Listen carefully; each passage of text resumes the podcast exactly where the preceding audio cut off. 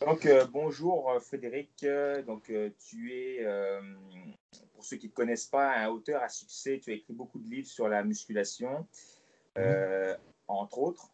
donc, tu as écrit le guide de mouvement de musculation, que je pense que tous les pratiquants de musculation ont à la maison. Ouais. tu es auteur de plusieurs livres de musculation qui ont été traduits dans plusieurs langues. Combien de pays déjà Je ne calcule plus.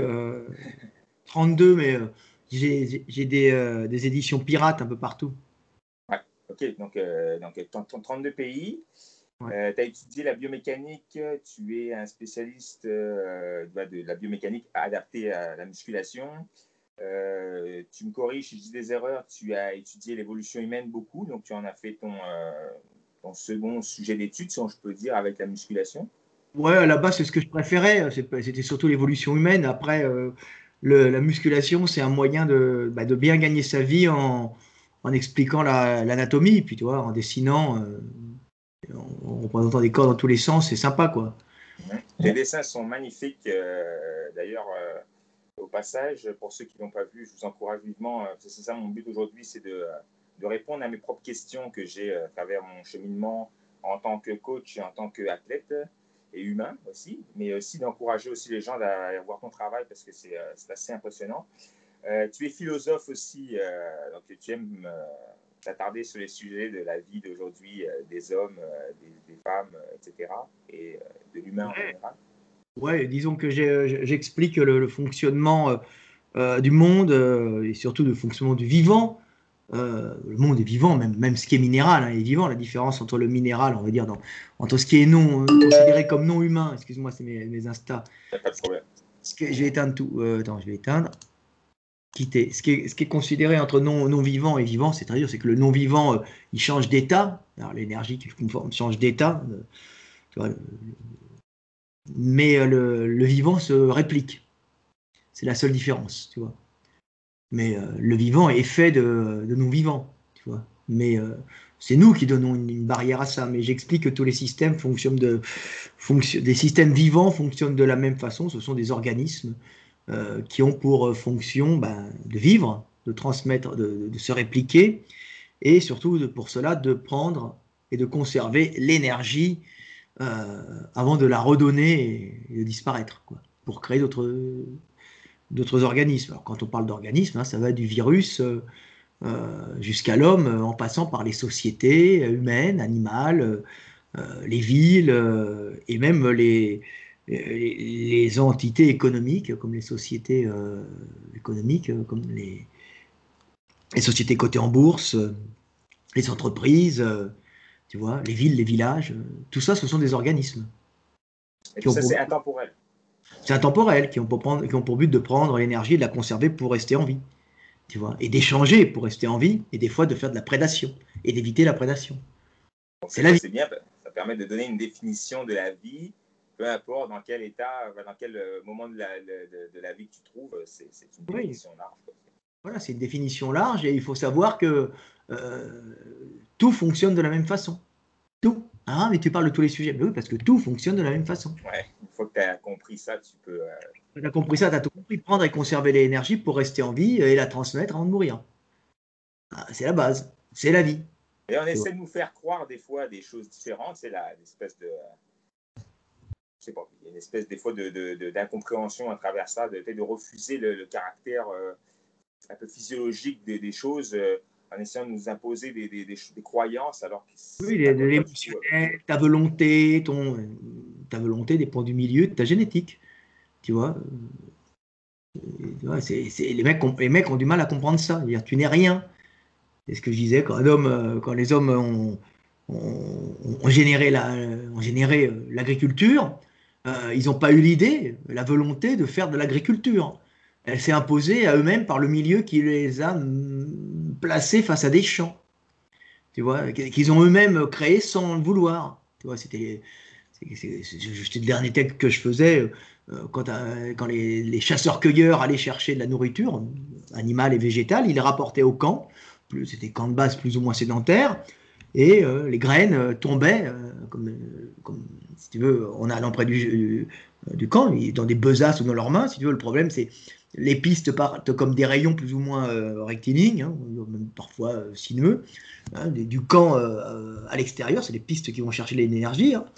Et plus tu te rapproches du camp, plus ces, ces, rayons sont rapprochés, et plus, quand tu rentres avec des végétaux, plus les, graines tombent. Alors toi, tu les manges sur place, mais tu en fais tomber de plus en plus autour du camp pour arriver à un certain moment, si le camp est bien placé, à te retrouver avec des champs autour de toi. Le mec, il se lève le matin, il a des champs. Ah, et ça l'enracine si tu veux, ça va l'enraciner directement au, au, milieu, parce qu'il va y trouver un apport calorique supplémentaire et il va devenir plus ou moins sédentaire, en étant un peu chasseur, tu vois. Et puis à force de La voir. révolution agricole. Voilà, et à force de voir pousser, alors il faut qu'ils soient à côté de l'eau, bien sûr, les mecs, parce que, et à force, parce que quand ils sont dans une plaine, ils sont obligatoirement euh, immobiles, parce qu'il n'y a pas d'eau.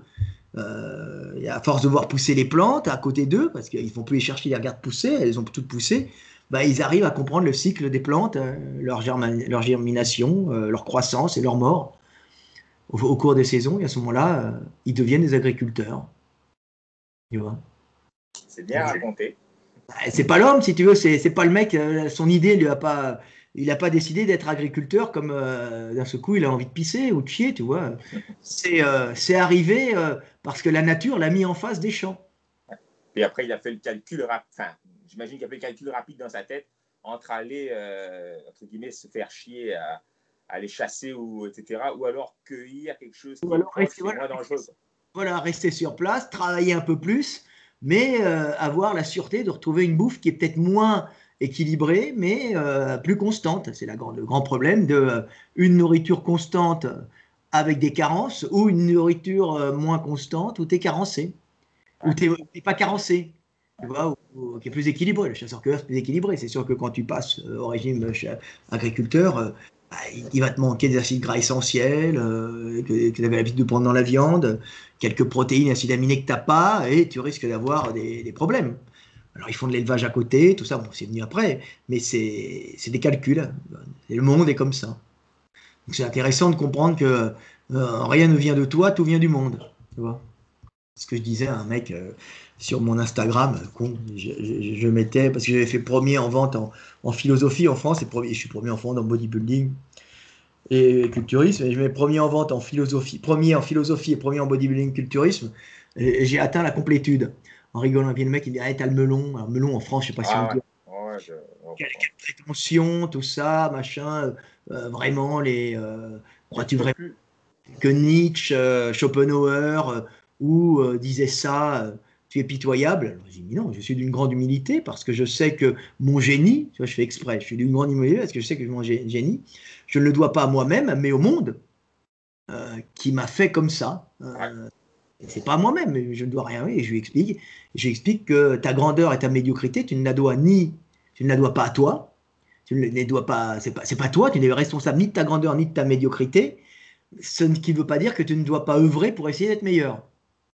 D'ailleurs, tu le dis dans ton livre L'éveil des consciences que tu n'es qu'un vecteur de l'information, il faut que tu sois. Voilà.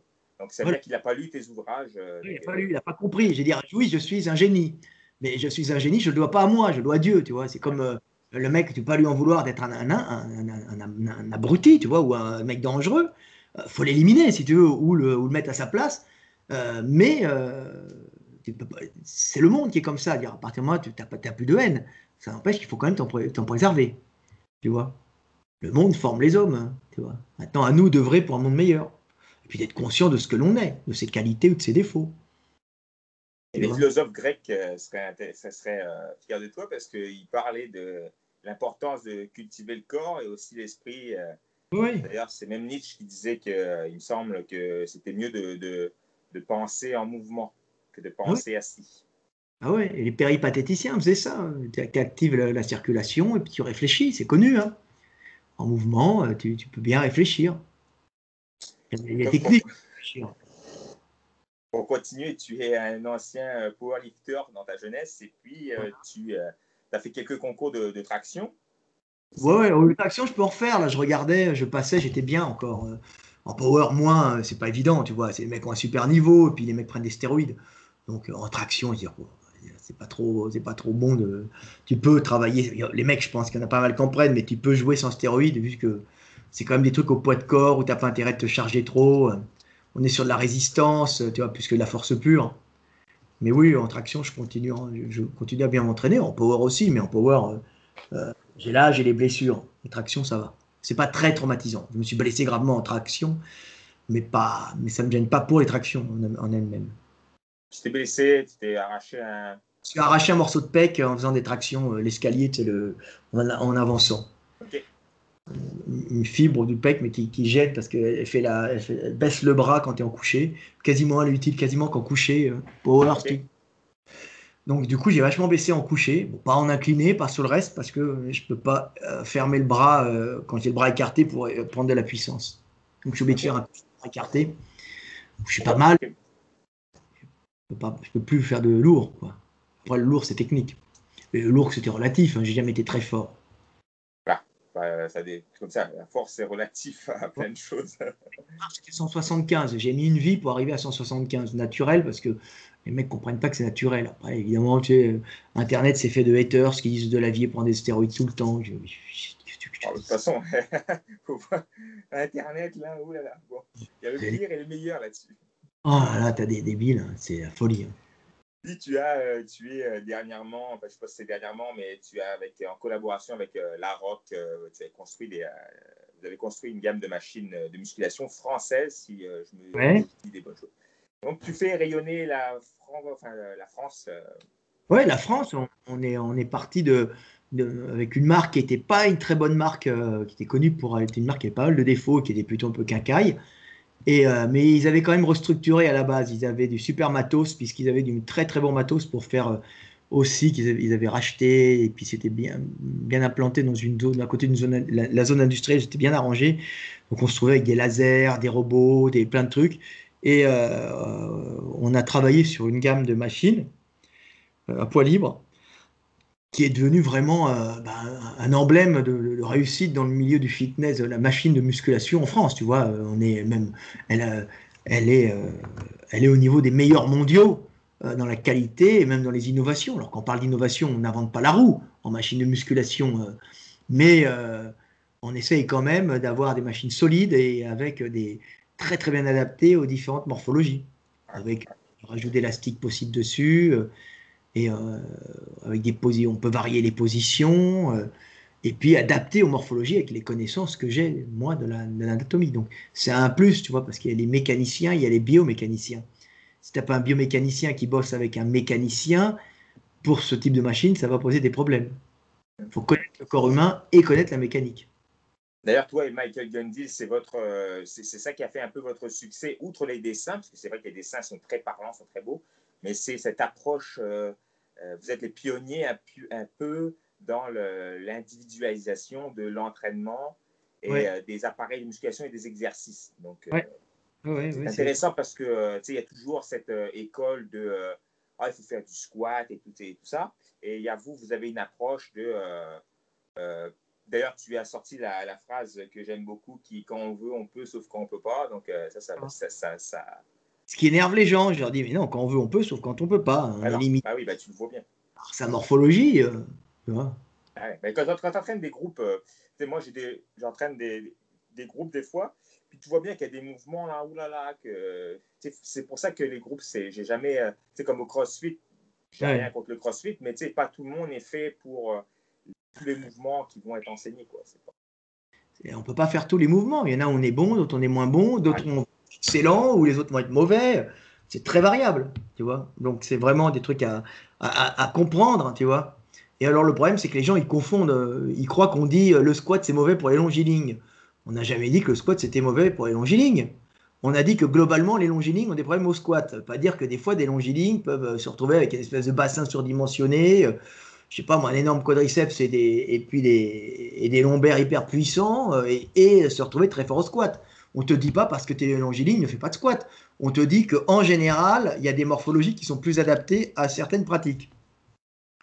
Maintenant, ça ne veut pas dire que euh, on va trouver un champion qui aura une morphologie qui s'éloignera un peu. On te parle de système global et pourquoi les, euh, blessures arrivent chez certains individus, pas chez d'autres. Les mecs ont du mal à comprendre. Dire, on te parle de globalité. Hein.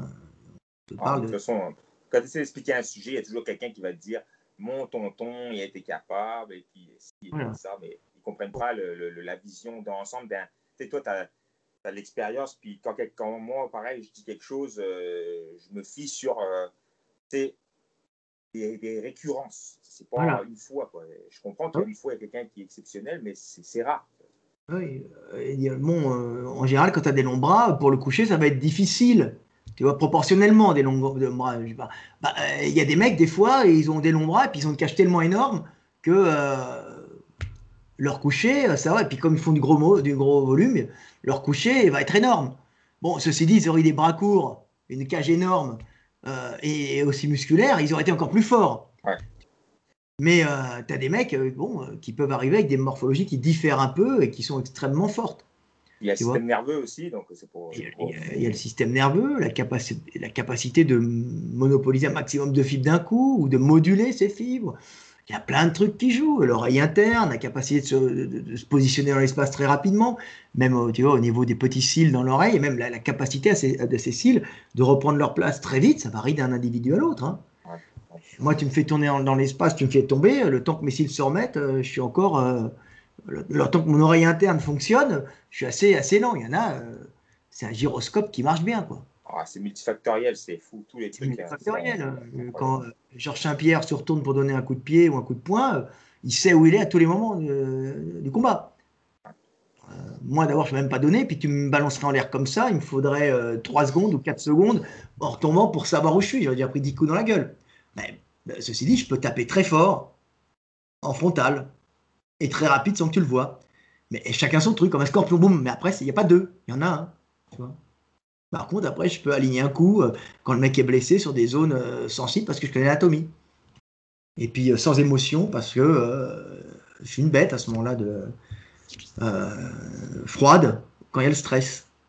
Bon, avant de, donner des. Non, mais c'est des explications. Ça varie, ça varie. Je donne pas de preuves, ça varie. Par contre, euh, le mouvement comme ça, c'est pas moi, tu vois. C'est les gens, les gens, les gens doivent vivre, combattre et faire du sport en fonction de ce qu'ils ont, ce qu'on leur donne, tu vois.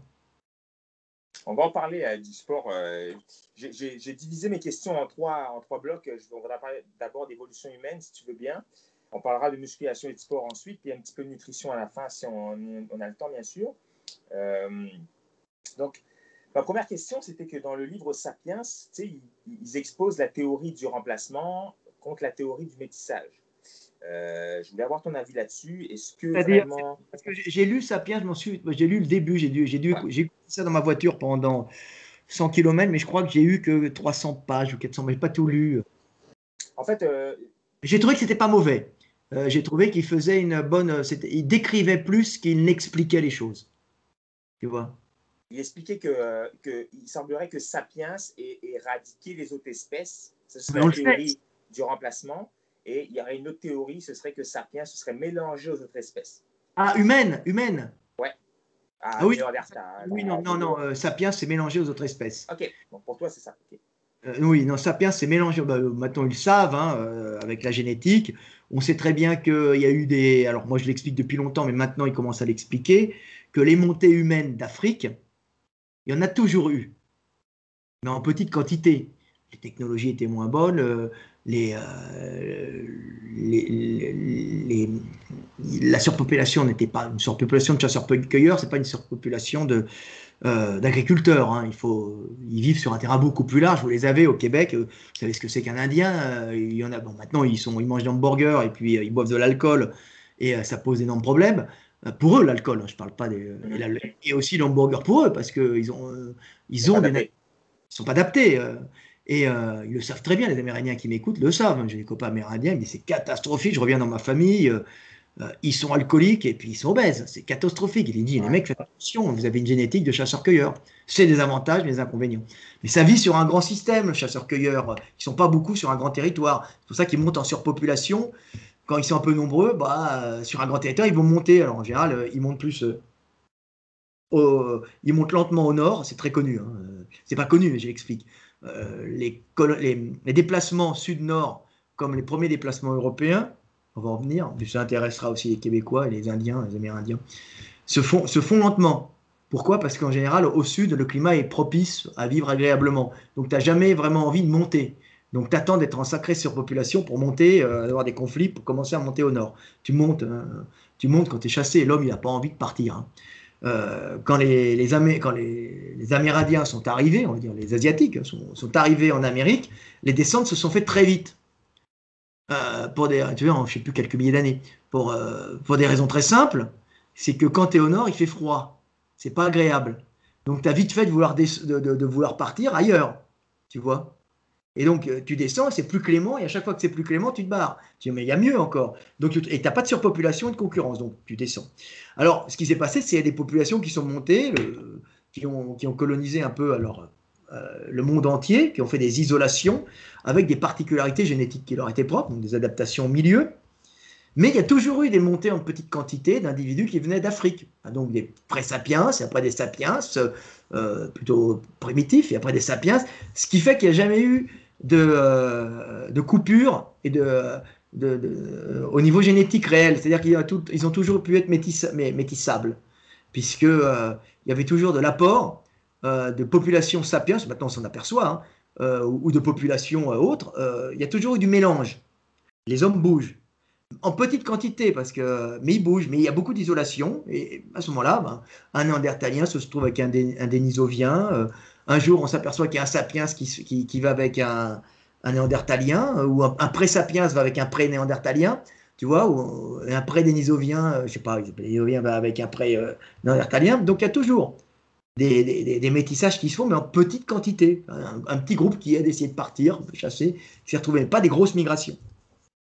Donc c'est pour ça que quand arrivent les grosses migrations humaines euh, de sapiens en Europe, euh, ils sont arrivés sur un, substrat euh, génétique qui n'était pas un substrat si éloigné, de, si éloigné que. Mais comme ils avaient technologiquement déjà, ils étaient plus nombreux, donc ils pouvaient avoir plus de. Hein. Ils avaient plus de, ils avaient une technologie qui était plus avancée. Et comme on sait que les mecs au sud en général ont une reproduction plus rapide, puisqu'ils n'ont pas la mort de la nature de l'hiver, euh, ils, étaient, ils étaient plus euh, fertiles. Alors, à chaque fois que tu as des montées d'individus sapiens qui montent vers le nord, tu as, ils montent et ils se mélangent, ils se confrontent à des populations, par exemple néandertaliennes, beaucoup moins nombreuses, mais adaptées au nord, tu vois, mais moins fertiles. Donc, à force de se mélanger, ceux, qui, s'en sont bien sortis, bah, c'était ceux qui ont pris le dessus, c'était les métis, dans les populations sapiens, intégrés dans les populations sapiens, tu vois. Les Néandertaliens ont progressivement réduit en nombre, ils sont un peu mélangés, mais ils n'étaient pas très nombreux. Et c'est à chaque fois les, les, métis, euh, les métis, parce qu'ils avaient les, les métis qui ont survécu, c'est ceux qui avaient les adaptations, euh, par exemple, au nord, plus euh, certaines adaptations au sud, les rendant plus, par exemple, je sais plus, plus de certaines qualités, certains apports génétiques qui les rendraient plus performants et plus, euh, et plus fertile, tu vois. Donc tu t'es retrouvé avec une espèce de souche, progressivement sapiens, ça a été sous les, sous les arrivées successives ben, de migration du sud, ben, tu, euh, Néandertal s'est retrouvé complètement absorbé et a fini euh, comme une goutte de lait dans le chocolat. Mais, mais ça, mais, quelque part, ça, mais ça fait sa force. Quoi. Ça fait sa force. C'est-à-dire qu'ils ne sont pas beaucoup, mais on a tous, je sais pas, 2-3% de, de Néandertal. Et c'est pas 3% qui comptent pour du beurre, c'est pas 3% de merde, c'est 3% qui, te permettent de survivre aux pathogènes, d'avoir une angoisse de l'hiver, d'être addictif par exemple au, gras et euh, euh, quand il fait froid, euh, tu vois. Donc des, des gènes qui se maintiennent et qui sont valables. Hein. il ne faut pas considérer la génétique comme bon, une population ou une autre, non, on va considérer comme des espèces de briques euh, fondamentale à la survie de l'humanité entière. Tu vois et en fin de compte, bah, voilà, euh, on s'est retrouvé avec une humanité euh, métissée, un peu néandertal. Néandertal n'a pas disparu, et elle est dans tous les, les sapiens eurasiens, asiatiques, oui, ou autres, tu vois. À différents pourcentages, quoi. Les Néandertal, oui, voilà, c'est ça. mais il n'y a pas eu d'élimination. Euh, proprement dit, il y a eu euh, absorption. Tu vois, le mythe de l'élimination, je pense que ça vient. alors c'est très violent hein, des fois. Hein. Euh, on se bat pour un territoire de chasse. Le mythe de l'élimination, surtout quand l'hiver arrive, les mecs te font chier, il n'y a pas assez de nourriture. Mais le, mythe de l'élimination, c'est un truc post Seconde Guerre mondiale. C'est après les horreurs de la 39-45 et puis les décisions du gouvernement national-socialiste de faire de l'éradication de populations non, non germaniques. Tu vois, ce qu'ils appelaient des, sous-hommes pour eux, qui a fait qu'on a considéré, traumatisé par cela, que l'homme était mauvais et il, éliminait son prochain. Il a tout le temps fait des guerres, il est tout le temps venu, il a tout le temps, eu des, migrations humaines, mais il n'y a pas eu d'élimination comme ça. Je veux dire, même les, même les Allemands n'ont jamais réussi à éliminer quoi que ce soit. Ils ont voulu éliminer les, les Juifs, il y en a encore partout, si tu veux. Tu vois, on est, n'élimine pas un peuple, ça n'existe pas. On n'a jamais vu un peuple disparaître. Tu vois.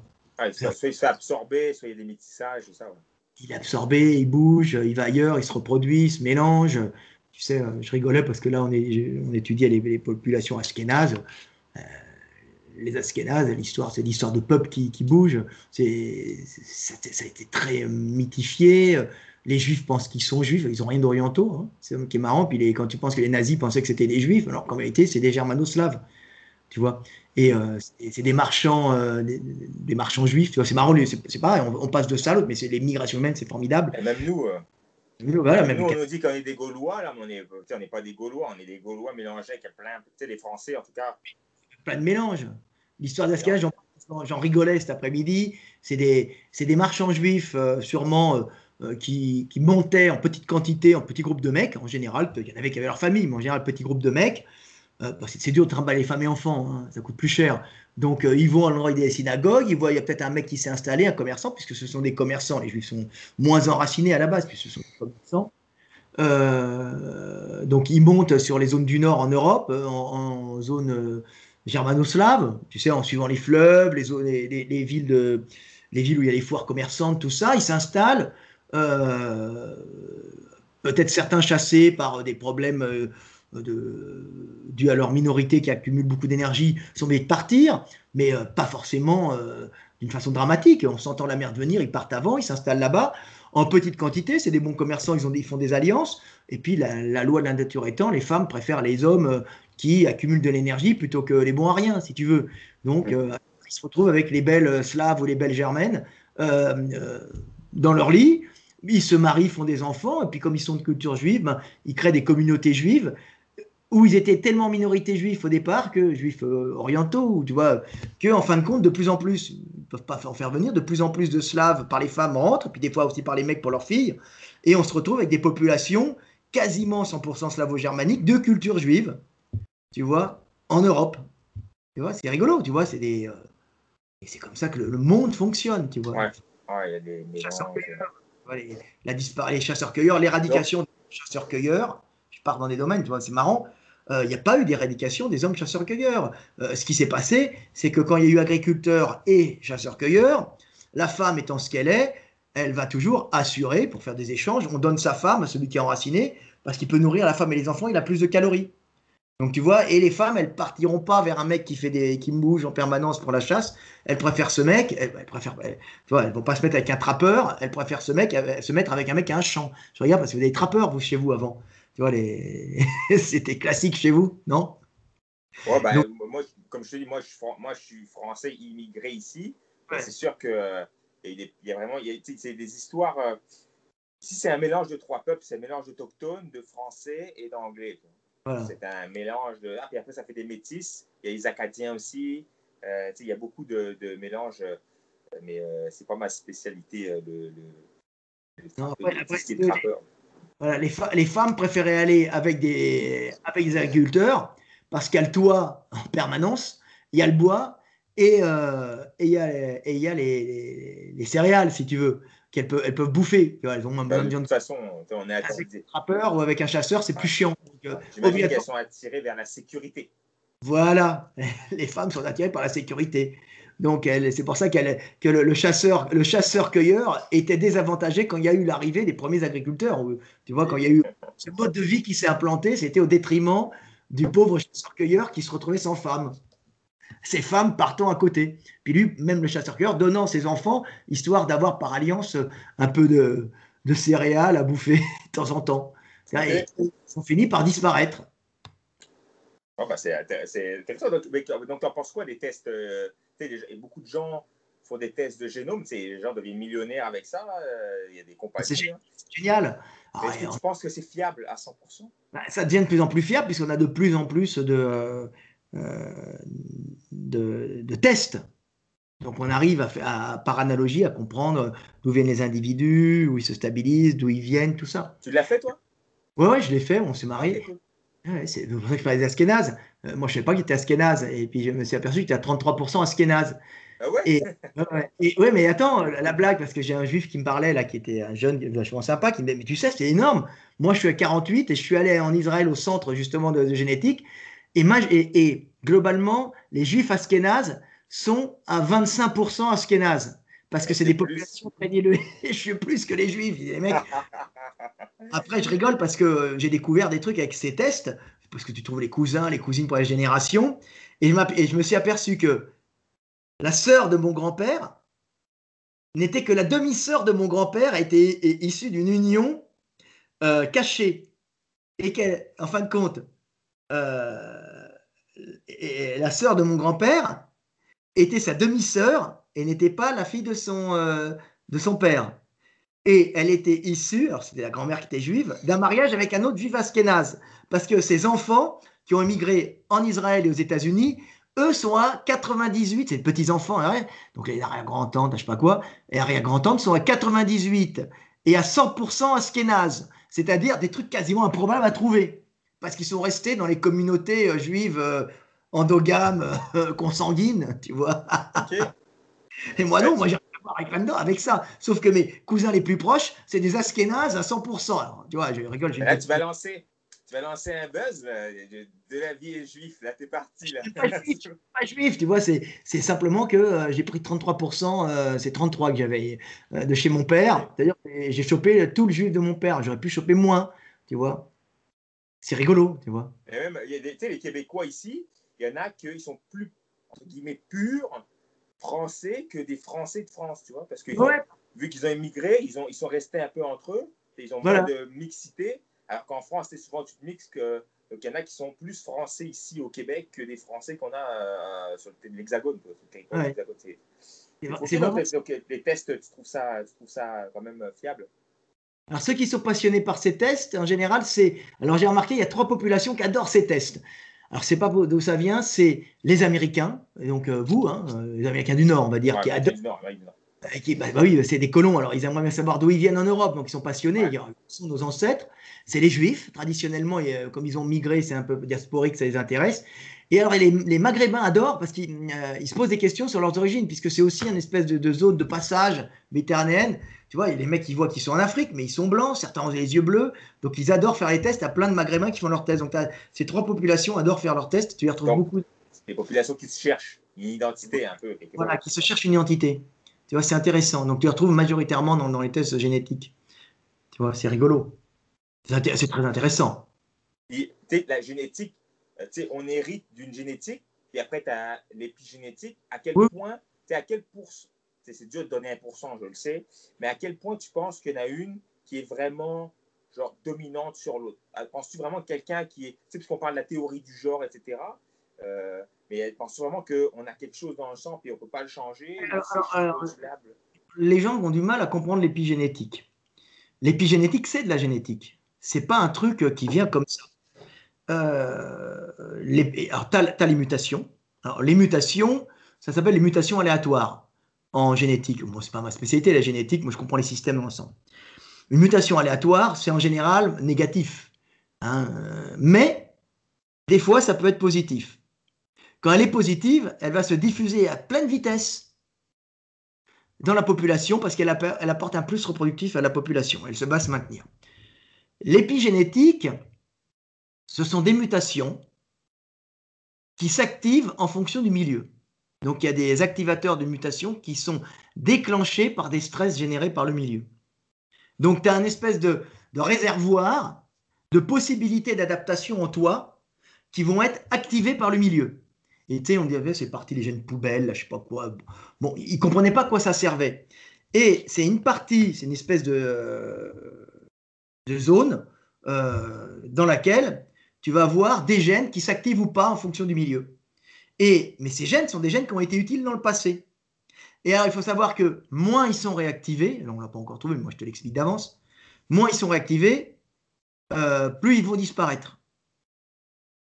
Et plus ils sont activés, plus ils vont se maintenir dans les populations qui, suivent pour créer en fin de compte des, des, des, variations d'adaptabilité, tu vois. C'est comme si tu roulais dans ta bagnole euh, et tu avais les pneus neige et les pneus lisses, les pneus euh, d'été, et, la neige arrive et ça t'active le fait que tu vas sortir et changer tes pneus. Tu vois? Tu les vois pas, mais ils sont à l'intérieur. C'est de bah, c'est la même chose. Il y a une manière, même sur une génération, je pense qu'il y, y, a une manière de. C'est comme toi, tu t'entraînes, par exemple. Est-ce que tu penses que ton garçon, il a reçu quelque chose de cette. Euh, non, mais euh, on, a obligatoirement notre, notre vie euh, modifie notre patrimoine génétique. Euh, obligatoirement, puisque là, on le transmet, ce qu'on vit, les stress les stress que nous vivons peuvent réactiver euh, des gènes euh, qui étaient en nous et qui euh, activent ou ralentissent, activent ou inhibent de la de la croissance cellulaire.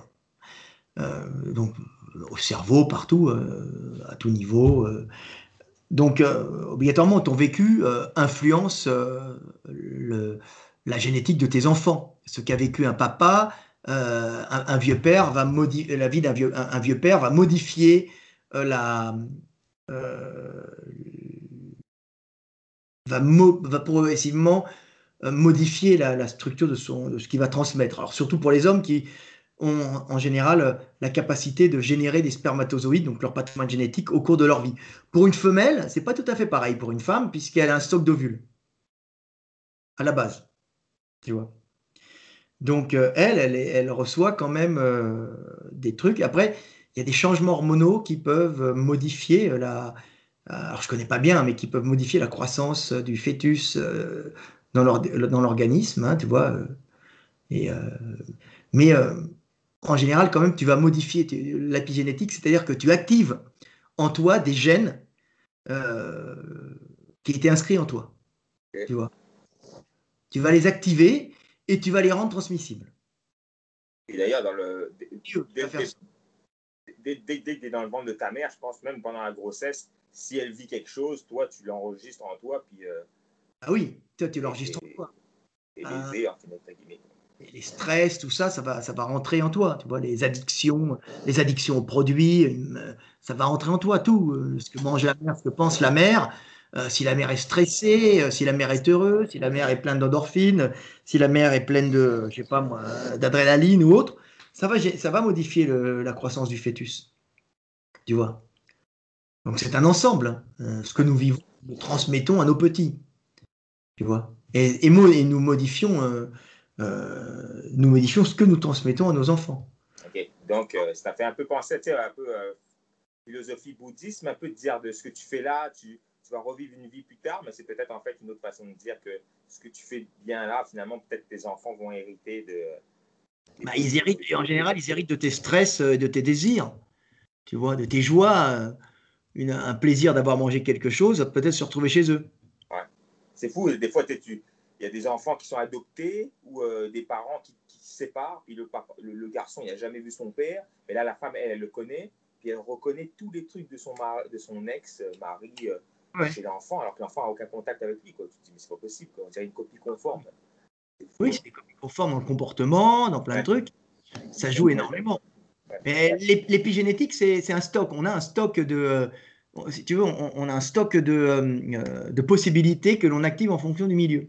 Moins ces possibilités sont activées au cours de la vie euh, des générations, plus elles vont disparaître. Tu vois Ne se réactivent en fin de compte, que, les, euh, que ce qui a été déjà activé plusieurs fois au cours des générations passées. C'est très intéressant. Autrement, ça disparaît. Après, tu as les mutations aléatoires. Ça, c'est la roulette. On secoue, euh, tu vois, tu as des, mutations qui arrivent et qui permettent, en fin de compte, de, bah, la plupart du temps, d'avoir des trucs qui sont négatifs. Mais quand c'est négatif, alors on n'en meurt pas forcément. Hein. Euh, ça peut être très léger. Mais, euh, mais quand c'est positif, alors là, c'est euh, positif et, et ça part à toute vitesse dans toutes les populations. Tout ça dans le but encore de la survie. Hein. la survie de l'espèce. L'important, c'est pas la survie de l'individu, c'est la survie de l'espèce. Tu vois, quand les métis néandertaliens euh, survivaient à l'hiver avec la vigueur reproductive des, des, sapiens du Sud, bah, ils, ont mis la, ils ont mis la pâtée aux sapiens et aux, et aux néandertaliens purs. Même si c'était juste 2% dans le, dans le, dans le génome. C'est eux qui ont remporté. Parce que c'était un sapiens qui avait 2% de génome qui lui permettait de ne pas avoir de pathogènes, euh, de survivre à l'hiver euh, et d'accumuler du gras. Ah, c'est pas grand-chose. Ouais, mais ça fait la différence. Et à ce moment-là, bah, ils te font euh, 4 enfants au lieu d'en faire 3, et en, en 20 000 ans, en 10 000 ans, les autres ont disparu. En 10 000 ans. Ça ne se voit pas à l'échelle humaine. D'un homme. Mais ça va très vite. Tu vois, quand, euh, pareil pour un sapiens, quand, un sapiens euh, fait 5 euh, enfants et qu'un un néandertalien en fait 3 ou 4, bah, sur 10 000 ans. T'imagines? Bah, C'est fini, hein T'es envahi, hein C'est ça. Mais il faut le mettre à l'échelle. Il faut le comprendre ça, va un petit peu en lien avec ma prochaine euh, question, parce que je t'ai envoyé une espèce de, lien sur... Euh, il y avait des anthropologues qui disaient que euh, la baisse de la testostérone, je ne sais pas si on fait des raccourcis, bref, mais la baisse de la testostérone était responsable de l'évolution de la société. Oui, oui. Donc, qu'est-ce que tu en penses? Parce qu'aujourd'hui, la testostérone, la virilité, ça revient un peu, pas à la mode, mais y a, les gens se questionnent là-dessus, parce que la place de l'homme euh, est un peu euh, complexe aujourd'hui. On ne sait pas trop s'il faut être viril, s'il ne faut pas être viril. C'est un peu complexe. Mais, et là, les gens essaient de nous vendre que, euh, par exemple, à travers cet article, que serait quand même, c'est bien que la testostérone est descendue parce que la société, ça a permis à la société d'évoluer. Est-ce que tu es d'accord avec ça? On, a le cas des, on a le cas des Chinois hein, qui ont un taux de testostérone bas, hein. les petites bites, pas de super musclés ça n'empêche qu'ils sont en train de mettre la pâtée à tout le monde, tu vois. Ça, ne veut pas dire que tu es euh, sous-homme. Hein. Euh, c'est un système qui se met en place. Un gros balèze avec un front fuyant euh, plein de testo, ça reste un gros con, si tu veux, tu vois, s'il est con. et, s'il emmerde tout le monde dans son quartier, bah, il va finir par se faire tuer parce que c'est une gêne pour le groupe. C'est le problème de la testo. Alors, bien gérer, ça va, euh, mais tu vois, les, Chinois, ce sont par exemple les Chinois les Asiatiques, on va dire, c'est des, des, civilisations qui sont basées sur le riz. Donc euh, le riz a apporté énormément de calories. C'est mieux que le blé, puisque c'est trois, je crois que c'est deux, à trois cultures par an, je crois. Donc tu te retrouves quand même avec une sacrée quantité de calories, même si tu n'es pas en sur, euh, suralimentation, tu as quand même une alimentation constante. Et puis ça demande, ça demande à faire un travail collectif d'irrigation avant tous ensemble. Euh, donc, tu fais passer l'individu après le, groupe. Donc, mentalement, des achats de change. Et puis, comme tu as beaucoup accès à beaucoup de calories, tu montes très vite en, euh, démographiquement. Tu montes très vite. Je ne vais pas dire surpopulation, tout ça, c'est relatif. Donc, ce qui fait, c'est qu'il y a plein de petits Chinois qui vivent les uns à côté des autres. Parce qu'ils ont accès au riz. Donc, euh, ils vivent les uns, les uns, à côté des autres dans une très bonne entente générale, à la chinoise. Hein. C'est très dur. Alors qu'on dit, oui, ils vont nous faire vivre comme eux, c'est horrible, Big Brother. Oui, mais eux, ça leur va. Ils sont comme ça depuis la nuit des temps, si tu veux. Euh, ils ont un taux de testo bas. Donc, un chinois, ce qu'il aime bien, euh, c'est être 10 dans la maison, les enfants autour, et puis avec les voisins à côté, il n'y a pas de problème. Et puis, tout le monde le soir, tout le monde cuisine. Tu sens là, attends, j'enlève mes chaussettes. Donc tout le monde est bien et ils vivent les uns à côté des autres. Et quand tu vis les uns à côté des autres, parce que tu as quand même accès à une source constante de calories, euh, et c'est bien géré parce que le, blé a formaté des gens euh, euh, communautaires avant d'être individualistes.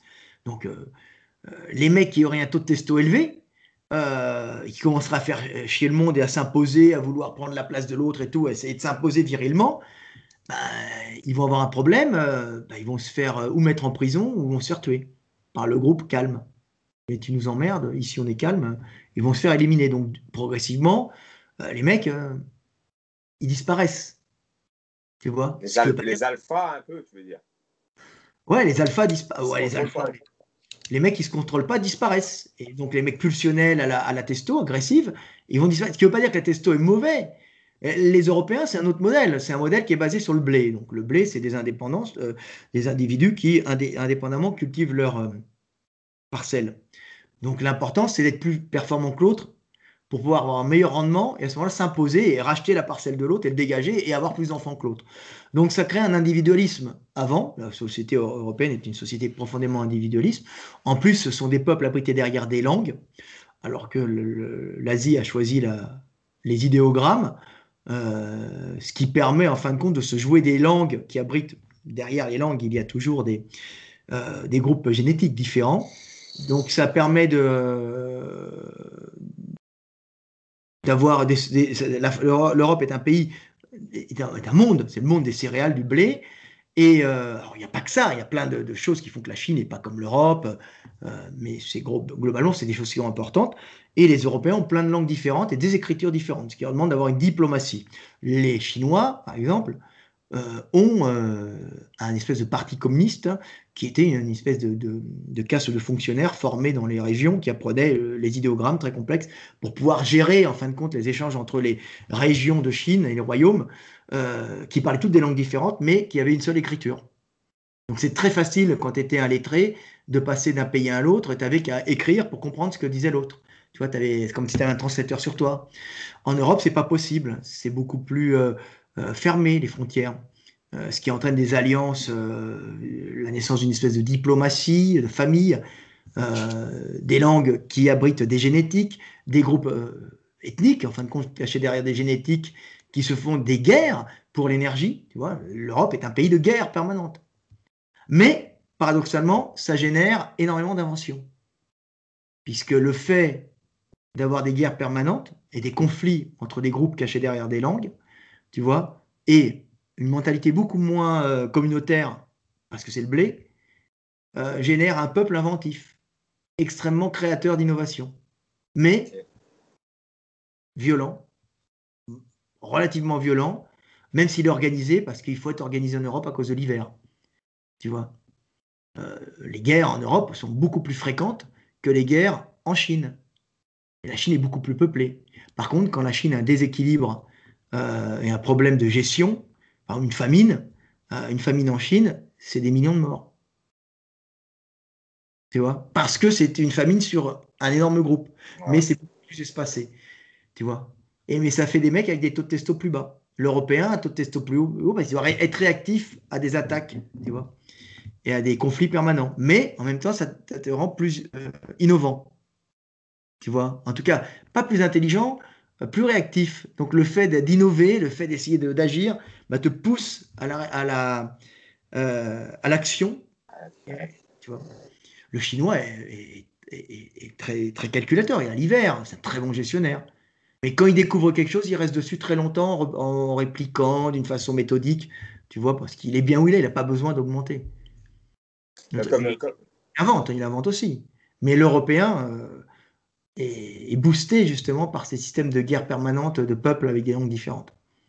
comme euh, finalement, pour pouvoir assumer ça, d'avoir un taux de testostérone plus haut sans que ça parte dans le chaos, finalement, c'est comme disait Stéphane Edouard, c'est un peu l'éducation. C'est grâce à l'éducation que tu deviens. C'est l'éducation. C'est l'éducation. C'est comme les Maghrébins, en général, c'est très agressif.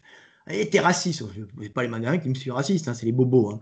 Euh, en France, on est bobos. On est tous gris, on est, on est tous pareils. Hein. On est gris. Nous, on est différents, mais il n'y a pas que c'est supérieur à l'autre, c'est des adaptations. Mais le problème, c'est que l'agressivité est comprise comme un défaut. L'agressivité n'est pas un défaut.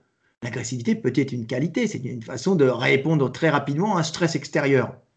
Tu vois, hop, tu réagis. L'agressivité, paf, tu réagis, tu même tu peux. Mais si tu as l'éducation par-dessus, c'est parfait. L'agressivité dans le commerce, c'est bien. On demande hein, des fois des, des hommes d'affaires agressifs qui partent à la conquête du monde. Bon, le chinois l'est, mais d'une façon plus il a moins besoin, il fait des calculs à long terme. Tu vois?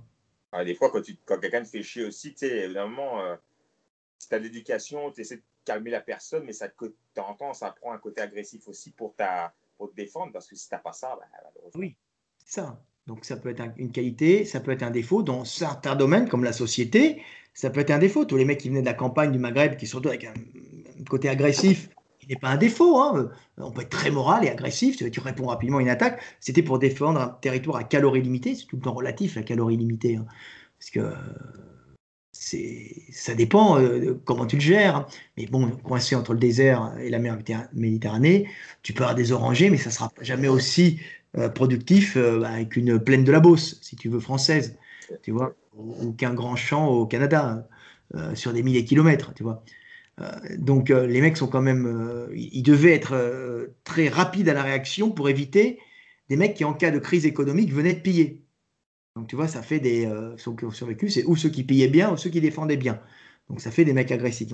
Mais c'est pas un défaut à la base. Le problème, c'est que euh, réintégrer dans une société euh, occidentale où tout le monde est les uns sur les autres sans espace, ça peut poser des problèmes. Le mec Si t'as pas d'éducation. Voilà, si t'as pas d'éducation. Tu vois C'est ce qui arrivait avec nos paysans en Europe quand ils montaient, montaient en montant en ville, les mecs, ils, avaient besoin de s'activer dehors, de, bouger tout ça. C'est pas évident de se retrouver à piétiner derrière une machine euh, dans une, dans une, euh, une filature ou une conserverie, tu vois. Euh, ça fait des voyous, et puis s'il est trop agressif, il va se battre dans un bar, faire un crime, finir en prison ou pendu, puis il transmettra pas ses gènes.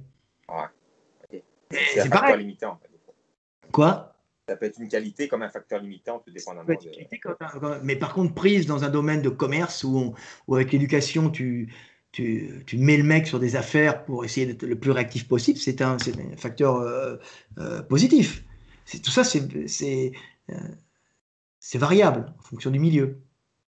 Tu vois? Ce que les mecs comprennent pas, je dirais, ils voient du racisme, ils disent excuse moi je suis pas raciste, les mecs, ce sont des variations individuelles d'un individu à l'autre. C'est comme les Africains et les langues. Les Africains, on les voit rarement en ingénieur, alors c'est pas que culturel, ça ne veut pas dire qu'un Africain ne peut pas être un, très grand ingénieur. Un Africain entre l'Ouest, entre l'Africain subsaharien, l'Africain sahélien, l'Africain des hautes plaines d'Éthiopie et euh, l'Africain somalien, c'est comme si tu me disais euh, euh, un Allemand du Nord, un Sicilien, un Russe. Il y a beaucoup de variations. Ah beaucoup de variations. Ceci dit, au niveau tropical, en Afrique, bah, les mecs, ils ont un accès permanent à la, à la calorie, à l'énergie. Hein. C'est très très riche. Ça fait des populations qu'on peut migrer. Donc tu as énormément de, langues, de dialectes, énormes tribus, hein, avec un patrimoine génétique commun. Ils sont beaucoup plus de variétés de patrimoine génétique commun parce qu'ils ont fait beaucoup plus d'isolation génétique sur une grande surface parce qu'ils ne se mélangeaient pas puisque le milieu était assez riche pour vivre dessus sans aller chez le voisin. Le voisin, tu le connaissais, il avait une autre langue, tu parlais sa langue, euh, tu échangeais euh, avec le voisin, mais tu restais dans ton domaine parce que ton domaine fournissait assez de nourriture. Et tout ça était, avant l'arrivée des Européens, euh, si tu veux, c'était très riche, limité en démographie par la, luxuriance de la nature qui était aussi une luxuriance de pathogènes. Donc il n'y avait pas de surpopulation d'Afrique. Les seuls les plus résistants sur l'IS, une espèce de, paradis où les hommes vivaient comme ça, en osmose avec la nature, euh, et avec chacun des patrimoines génétiques communs et des langues euh, différentes, parlant plusieurs langues. C'est pour ça que les, les, les, Africains, alors ça ne fait pas les meilleurs ingénieurs, parce qu'ils n'ont pas cette, euh, cette culture, aussi cette génétique de se penser dans le calcul, dans la préméditation, dans, le futur comme l'Européen, ce qui n'est pas forcément une qualité, hein, ce qui peut être un défaut aussi handicapant pour les Européens. Par contre, ils ont cette qualité à avoir une bonne perception du présent et euh, ils sont extrêmement bons en langue. Tu vois? On est interracine, mais non, euh, les mecs, ils parlent toutes les langues. Ils ont une capacité d'apprentissage de langue qui est liée à la structure même de l'Afrique équatoriale. Et la façon dont ça a évolué depuis des milliers et des milliers d'années. Avec des, si tu es dans un, une tribu, tu es obligé d'avoir au moins 3, 4, 5 dialectes. Allez, on va dire 3 au minimum. Parce que à, 100 km, à 50 km, les mecs parlent une autre langue. Parce qu'ils restent sur place. C'est une espèce de paradis, tu sais. C'est, c'est la nature, c'est une espèce de. Euh, Confucius qui disait un, État bien géré est un État, un village bien géré, si tu veux, où on entend le chant du. On entend le, le coq du village d'à côté, mais on n'y est jamais allé. Parce qu'on est bien où on est. Ça, c'est l'Afrique. C'était l'Afrique, c'est pas l'Afrique, c'est pas du tout un pays où il y avait que des enfants avec des gros ventres qui tendent la main. Il hein. euh, faut arrêter le délire, tu vois. De toute façon, c'est un continent tellement grand que je pense qu'on pourrait faire, euh, on pourrait faire 10 livres sur chaque partie du. Faut, faut revenir. Attendez, l'Afrique, c'est pas ce que vous, c'est pas l'enfer. faut arrêter. Tu vois, maintenant, monte, ça dépend où. Mais globalement, tu sais, là, ils sont en, explosion démographique. Euh, tu fais pas une explosion démographique si tu n'as rien, à, rien à faire bouffer à tes petits. Effectivement. Euh, ah, c'est la logique. C'est la logique. Il faut arrêter le délire, tu vois. C'est qui mange. Et c'est intéressant de C'est pour ça que, par exemple, les Africains sont très bons euh, en langue, tout ça. Et c'est pour ça que les taux de testo varient d'un peuple à l'autre. C'est pas un défaut d'avoir trop de testo, mais ça peut être problématique. Mais effectivement, dans des sociétés comme nous, très, très organisé, ça devient problématique. Nos paysans euh, occidentaux euh, ont été progressivement un peu agressifs, ont été progressivement éliminés. Euh, Jojo le surineur dans les rues de Paris, ben, il a disparu. il vient de la campagne. Maintenant, c'est Mokhtar. Mais Mokhtar vient de la campagne aussi, si tu veux. C'est pareil. Mais avant, il Jojo le surineur. Maintenant, on a Mokhtar. Il vit, les, à peu près les mêmes stress à des époques différentes, dans des contextes voilà. différents. Il vit les mêmes stress à des époques différentes. Tu vois mais euh, Mokhtar, euh, formé au commerce, euh, à l'ingénierie. Euh, il n'est pas plus con. Il n'est pas, plus con que quelqu'un d'autre. C'est juste laisser apprendre l'éducation, même s'il y a plus de. C'est ça, c'est l'éducation. C'est l'éducation, je veux dire, c'est tout. Hein. C'est ça. C'est très, très intéressant. Puis là, je vais te poser une question qui est à la fois philosophique et qui parle aussi d'évolution humaine. Sais, on a l'habitude de dire que l'être humain est un, être social, que, que, que ben, j'imagine que Sapiens, vivait en tribu, mais aujourd'hui, ton homme libre, comme tu l'appelles, est-ce que c'est un. Qu'on nous encourage. Aujourd'hui, je ne sais pas. J'ai l'impression qu'il y a un encouragement à essayer de vivre seul, à essayer de se. Euh, c'est quoi la différence entre être seul et être en tribu? Est-ce qu'on peut être seul et en tribu à la fois ou, comme toi, tu as, immigré, tu étais, loin de, euh, de, tes racines à la base, j'imagine. Est-ce que tu te. Est-ce que tu te sens seul? Est-ce que tu non, mais moi, moi j'ai quand même des réseaux sociaux qui me permettent de gagner ma vie. Euh, j'ai Internet et j'ai Gmail qui me permettent de communiquer. Euh, euh, J'appelle ma maman tous les jours. Mon je le vois par Skype tous les deux, trois jours. on discute. le monde a, changé quand même, tu vois. On, n'est pas, on peut être à l'autre bout du monde et puis, et puis se voir comme on se voit maintenant. c'est une espèce d'hyperconnexion de, neuronale, tu vois, qui permet de faire translater des informations d'un bout à l'autre de la Terre. C'est très intéressant, ça permet de, s'enrichir et de, faire circuler les, innovations, les technologies, euh, euh, les découvertes. Euh, c'est bon, après, tu vois bien qu'on arrive des fois avec Big Brother, ça pose des problèmes actuellement, une espèce de mise en, comment dire, une tentative de, soumission justement d'une liberté des peuples qui avaient acquis une trop grande liberté, tu vois. Mais il n'y a pas que du négatif. Hier, je pense que c'est euh, cette tentative de tout régler, euh, de nous mettre un peu en, soumission, restez chez vous, ne bougez pas, tout ça. Ça vient aussi du fait qu'on a qu'on a une prise quand même de conscience, conscience des gouvernements. Ils savent pas comment faire euh, d'une accélération de la consommation qui était devenue dingue. Tu vois, si tout le monde consomme comme un Américain, euh, ça va poser un problème.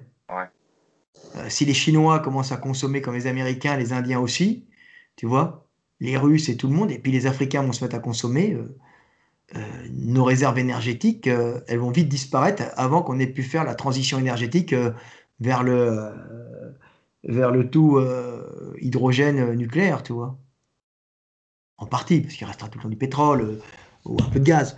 Mais la transition énergétique doit se faire. Autrement, on, va arriver vers des chaos et des guerres réelles. Tu sais, les, les, les, Occidentaux, enfin, en tout cas, de ce que je vois moi, tu les, on fait plus, il y a des gens qui font de moins en moins d'enfants.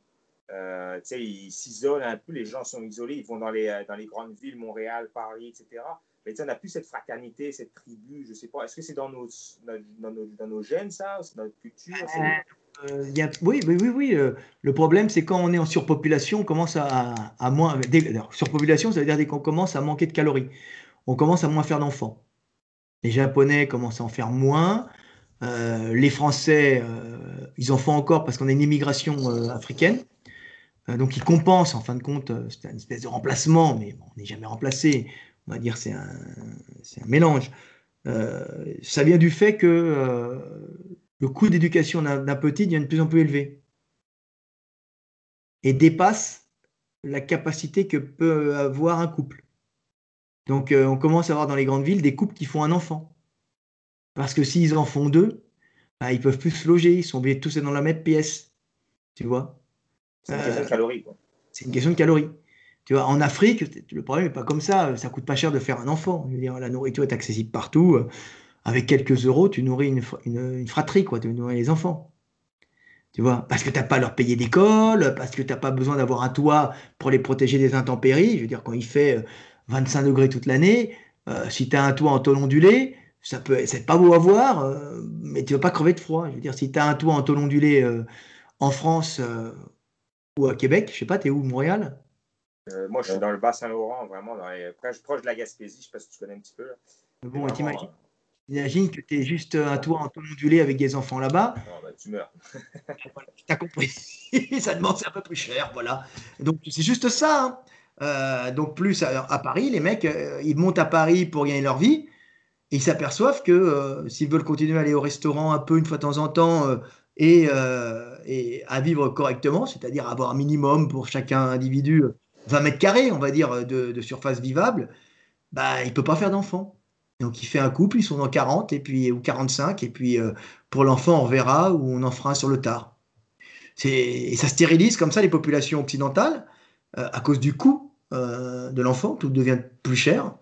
Et on arrive dans un système où pour, pour pouvoir payer les retraites, et pour pouvoir trouver des, gens qui travaillent aussi dans des, boulots, style l'arrêt des restos, euh, nettoyer les poubelles, faire les routes, euh, construire les. Ah, c'est des métiers essentiels. Hein. Et oui, des métiers essentiels. Tu vas pas en trouver et tu es obligé de faire venir des mecs d'Afrique. Alors, tu peux pas le faire euh, clairement, donc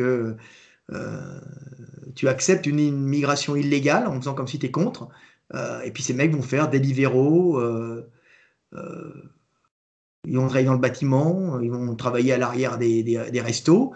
Et comme ils sont tribaux, ben, ils vivent à 5, 6, dans un appartement, parce qu'il y a la tribu, ils ont l'habitude, tu vois, c'est leur truc, ils sont très euh, communautaires, beaucoup plus que l'européen, par exemple. Et, euh, puis ça finit avec des gros problèmes sociaux.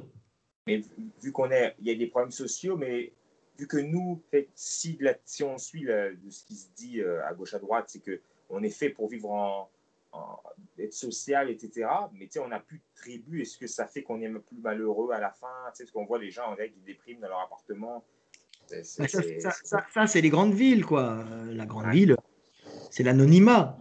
le problème, c'est que la grande ville, elle stérilise les individus. Les gens finissent tout, seuls dans un studio. Euh, euh, bon, à Montréal ou au Canada, euh, l'espace est beaucoup plus important. les gens vivent, vivent, vivent, même à Montréal, on trouve facilement à 60-70 mètres carrés accessibles. Maintenant, hein, ça, ça commence à y a une pénurie, il y a une crise du logement, c'est plus compliqué, mais c'est beaucoup moins compliqué qu'à Paris, effectivement. Ah oui, euh, à Paris, tu as le 20, mètres carrés à 1000 euros, tu vois. Ah, c'est fou. 20 ah, mètres carrés, 1000 euros, ça fait quoi? 1300 dollars, tu vois Ah, c'est fou. 1300 dollars, ici, tu as une piole. Ah oui, je sais. Et, là, euh, là, ça pose un problème en France, tu vois. C'est pour ça que là, on a une, on a une espèce de, de, de fuite des individus des villes vers les campagnes. Et les villes moyennes, comme Limoges, qui était une ville euh, euh, considérée comme euh, le trou du cul de la France, si tu veux, en ville, et commence à être la ville où tout le monde va parce que le mètre carré est accessible. Et comme les gens ont des réseaux sociaux, ou Internet, peuvent travailler en télétravail, ce qui évite de consommer de l'essence pour aller au boulot, ça devient plus économique et c'est une façon d'économiser l'énergie. Bah, ici, c'est pareil, les boomers de Montréal qui ont fait fortune il y a quelques années, euh, ils viennent tous ici en campagne parce qu'ici, il y a des endroits où ce n'est pas confiné euh, à cause du Covid. Et là, tu vois que il euh, n'y a plus de, y a plus, plus accès à la propriété parce qu'ils achètent tout, les gars. Ils se prennent un chalet à côté d'un lac.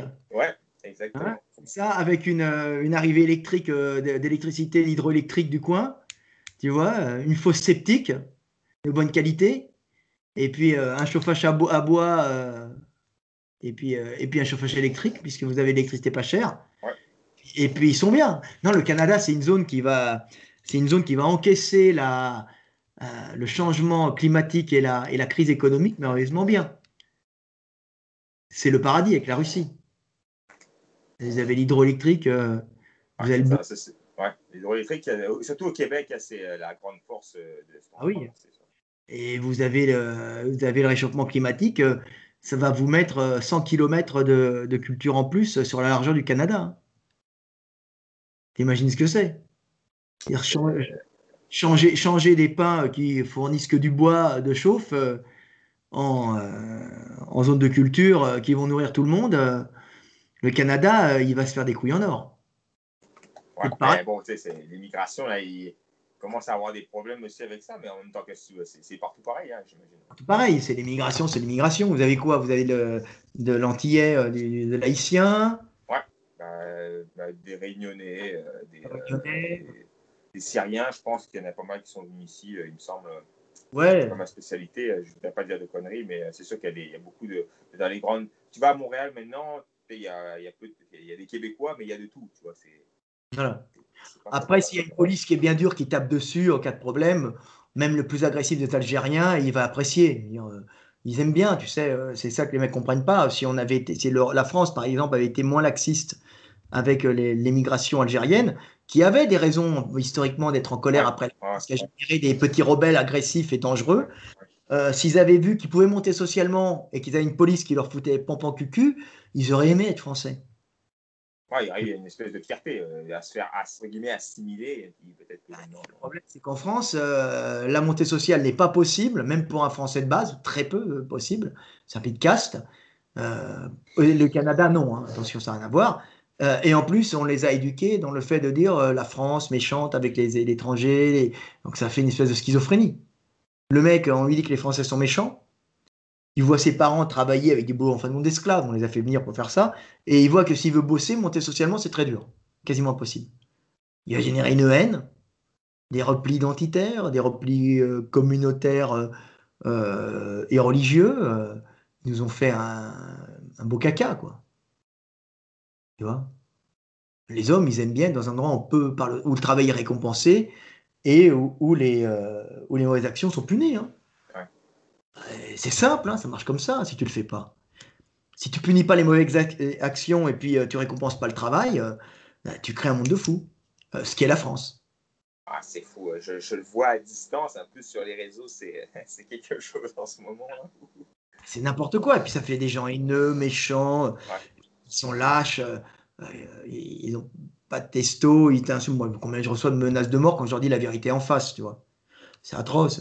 Ouais, ah, de toute façon, bon, il y a des cons, euh, moi, il y a des cons partout, comme on dit. Qu'est-ce que je te dis Ils viendront me chercher, mais ils viendront me chercher, ils trouveront la bête. Hein. ils ne viendront pas te chercher. Ceux qui te menacent, quelqu'un qui veut. Enfin, moi, je me suis déjà fait menacer, euh, peut-être pas autant que toi, parce que je suis moins, je suis moins connu, mais dans ma jeunesse, je me suis déjà fait menacer de mort. Il n'y a jamais personne qui est venu. Hein. C'est rare. Hein que tu peux te défendre, je suis pas mal sûr que tu peux te défendre. non, mais le problème, c'est pas, c'est pas moi qui me défends, le problème, c'est la justice, tu vois, c'est problématique. Ouais, ouais, non, tu peux pas te, peux pas te défendre, je veux dire, tu, veux dire, non, non, non, mécanismes, des mécanismes aussi bien physiques qu'intellectuels pour te défendre. Voilà, moi, j'ai aucune, aucune, j'ai aucune inhibition. Euh, le problème, c'est que je suis soutien de famille, donc j'ai pas envie, euh, parce que, euh, je sais pas, moi, j'ai coupé la tête d'un mec et j'ai mis sur une pique. Je rigole, mais je rigole pas. je me connais. Euh, je suis très gentil, très doux, je ne réponds pas aux insultes, euh, je pars quand on m'emmerde, mais euh, passer une certaine limite, je suis sans limite. C'est ce que les mecs voient pas, c'est pour ça que je m'isole. Tu vois? Ah, t'as as raison, ben, qu'est-ce que tu veux faire? J'ai un côté très primitif qui n'est pas visible au premier abord. Les mecs ne me croient pas. Mais je me connais, ben, je connais mon casier judiciaire, tu vois? Je connais les problèmes graves que j'ai eu avec la police et avec les, les, les, tu vois, avec la police, avec la justice. Donc, je veux pas, euh, moi je suis pas un gentil garçon, je veux pas de problème. Tu vois, l'animalité euh, primitive, je sais y tomber. Et je sais que je suis dans les limites. Mais je l'évite. Je sais où est, où est le mal et où est le bien. Au moins tu te connais. Ça, c'est, Moi je me connais. Voilà. Force, voilà. Je vais fuir ça. Je suis pas spécialement courageux. Je suis quelqu'un qui, qui est nos limites quand il est acculé. Mais nos limites. Il n'y en a pas beaucoup des comme ça. Et euh, bon, bah, écoute, je me connais. On va enchaîner avec euh, la musculation et le sport un petit peu. Euh, moi, je du combat. J'ai fait, euh, j'ai fait pas mal de combats quand j'étais euh, plus jeune. Puis, euh, au niveau des morphologies, est-ce que tu as. J'ai pas vu ton bouquin que tu as écrit avec. je pense que tu as écrit un docteur avec. un docteur, Paul, quelque chose, non? Ouais, alors celui-là, celui-là bon, moi je, l'ai laissé, j'avais filé les dessins et le docteur avait fait toutes les pathologies. Moi, ce que j'ai écrit, c'est celui qu'on a fait avec Gundil sur le fight. Ouais. Vu celui-là, tu parles des, muscles de défense passive, tu parles de il y a des circuits de spécialisation dedans, etc.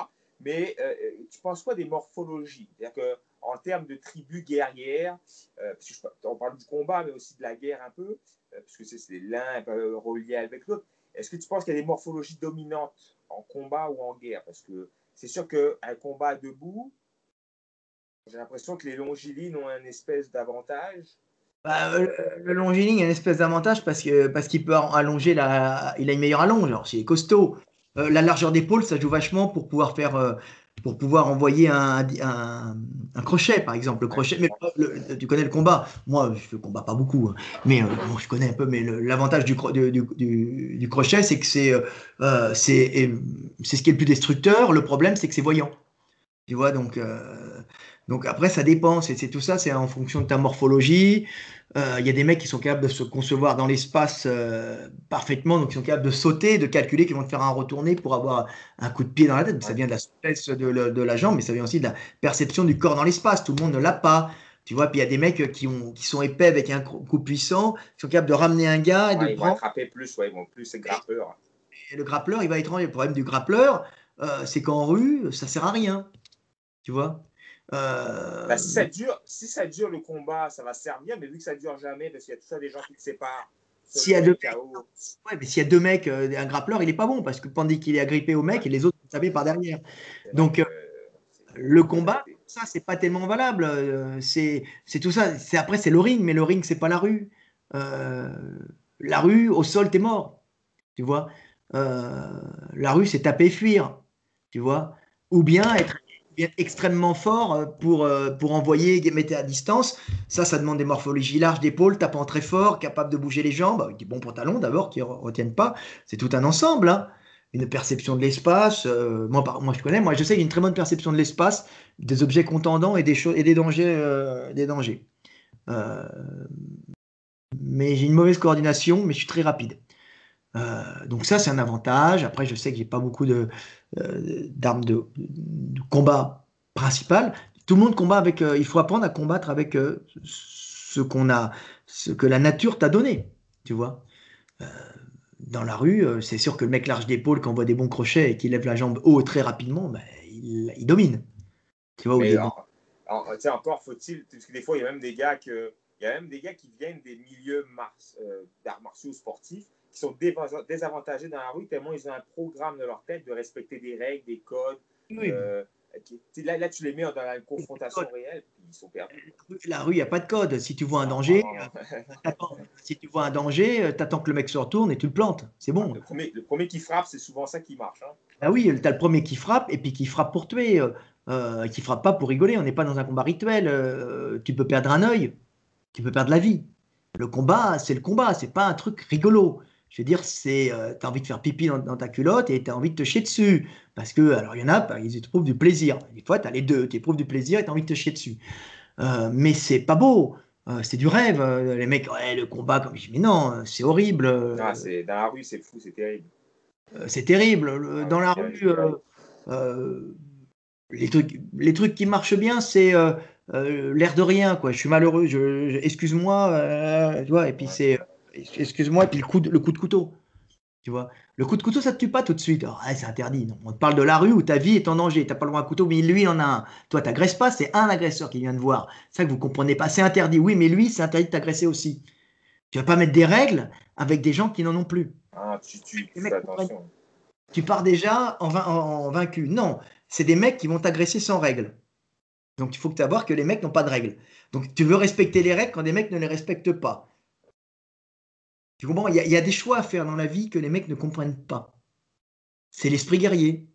Ah, mais confondre l'esprit le, chevaleresque d'être euh, un contraint, puis on respecte des règles et tout, qui est noble, mais, mais ce n'est pas, la, pas la réalité. La noblesse, c'est rien. C'est à la base, c'est un système de, euh, de codification de combat pour éviter, dans un même groupe ethnique et génétique, lors de combats rituels qui sont là pour euh, montrer, euh, pour créer de l'ordre hiérarchique, d'éviter d'estropier le plus faible ou de tuer le plus faible et d'estropier le plus fort qui, même s'il a gagné, risque d'être estropié.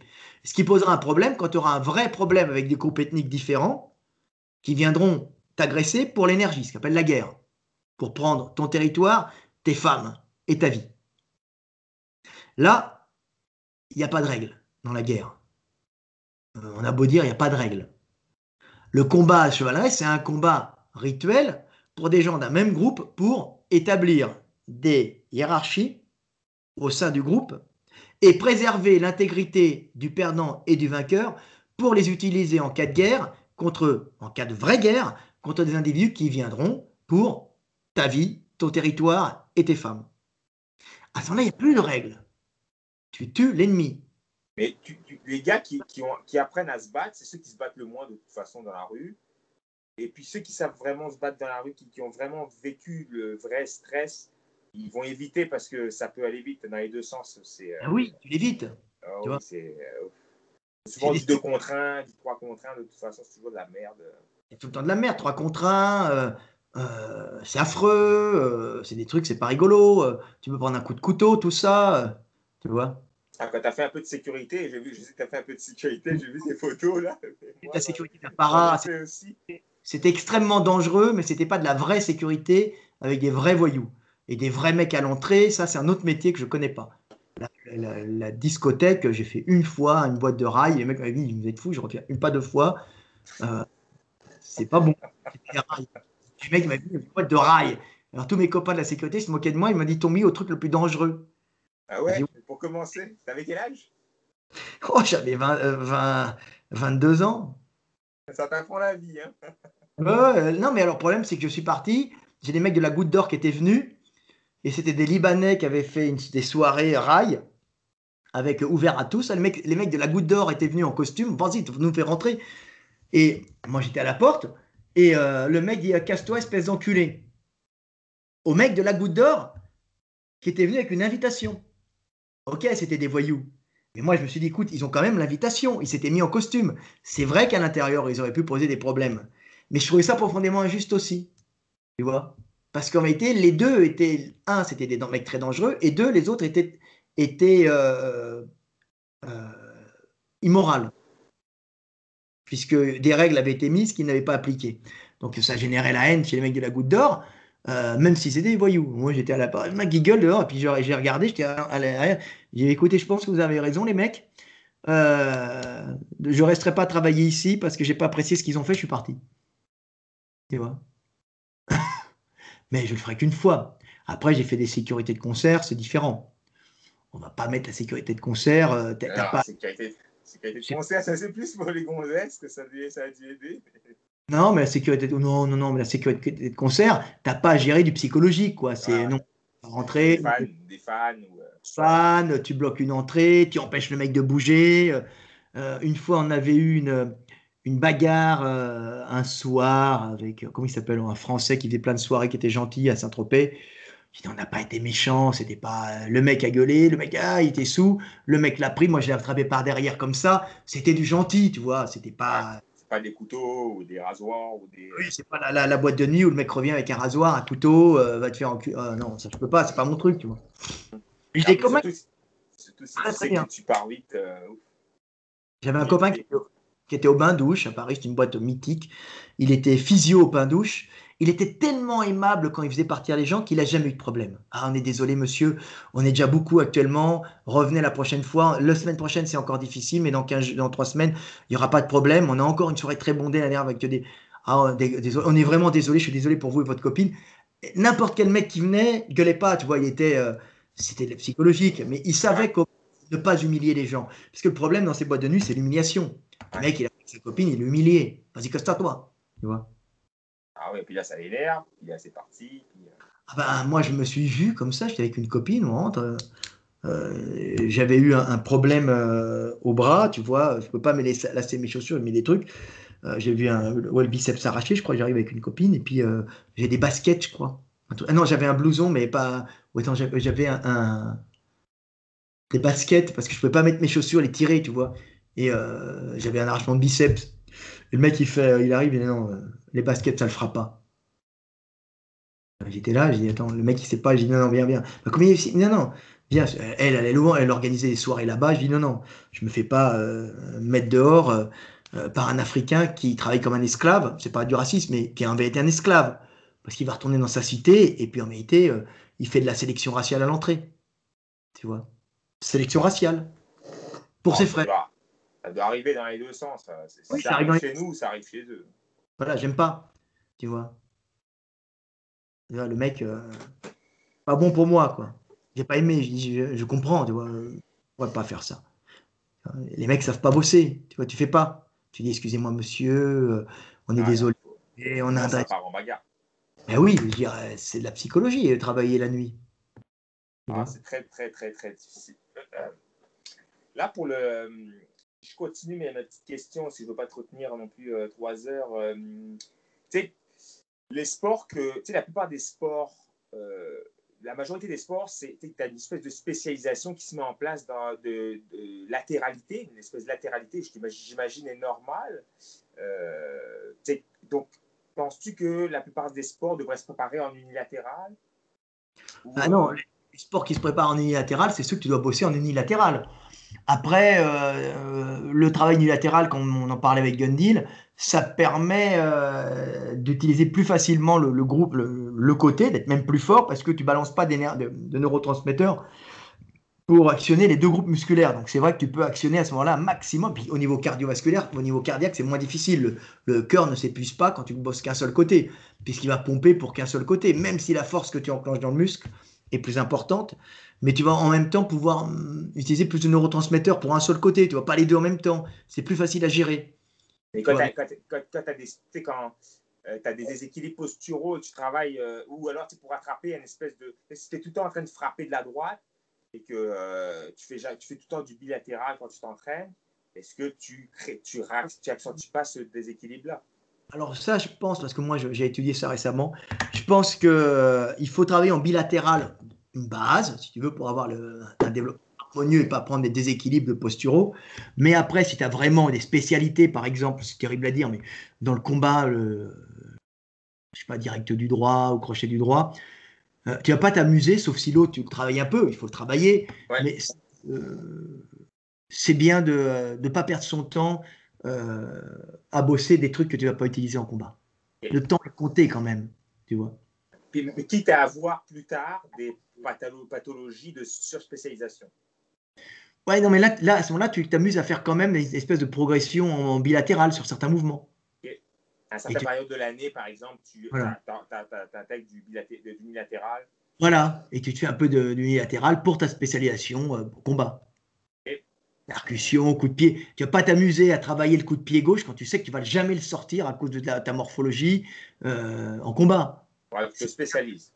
Moi, je dis il faut spécialiser. C'est un gain de temps.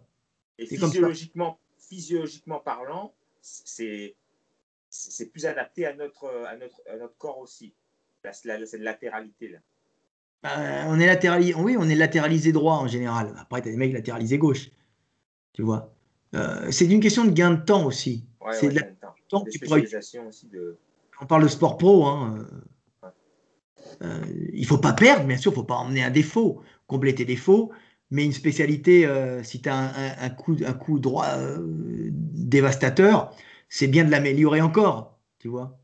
L'haltérophilie en préparation physique, tu vois, c'est le. Ben, T'en manges, hein, la préparation physique de l'haltéro, hein, mais tu vois, c'est souvent les, les gars, ça je te dis, c'est que c'est bilatéral, alors que ça ressemble pas du tout au sport.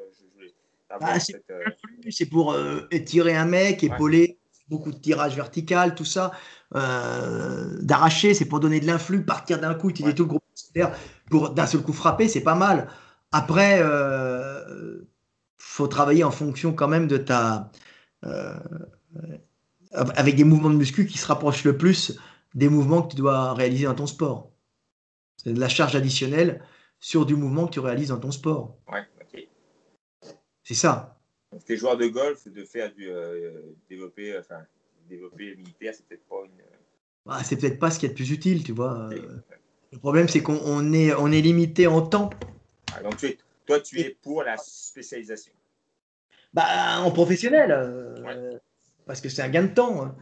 Euh, moi, par exemple, je ne suis pas gaucher.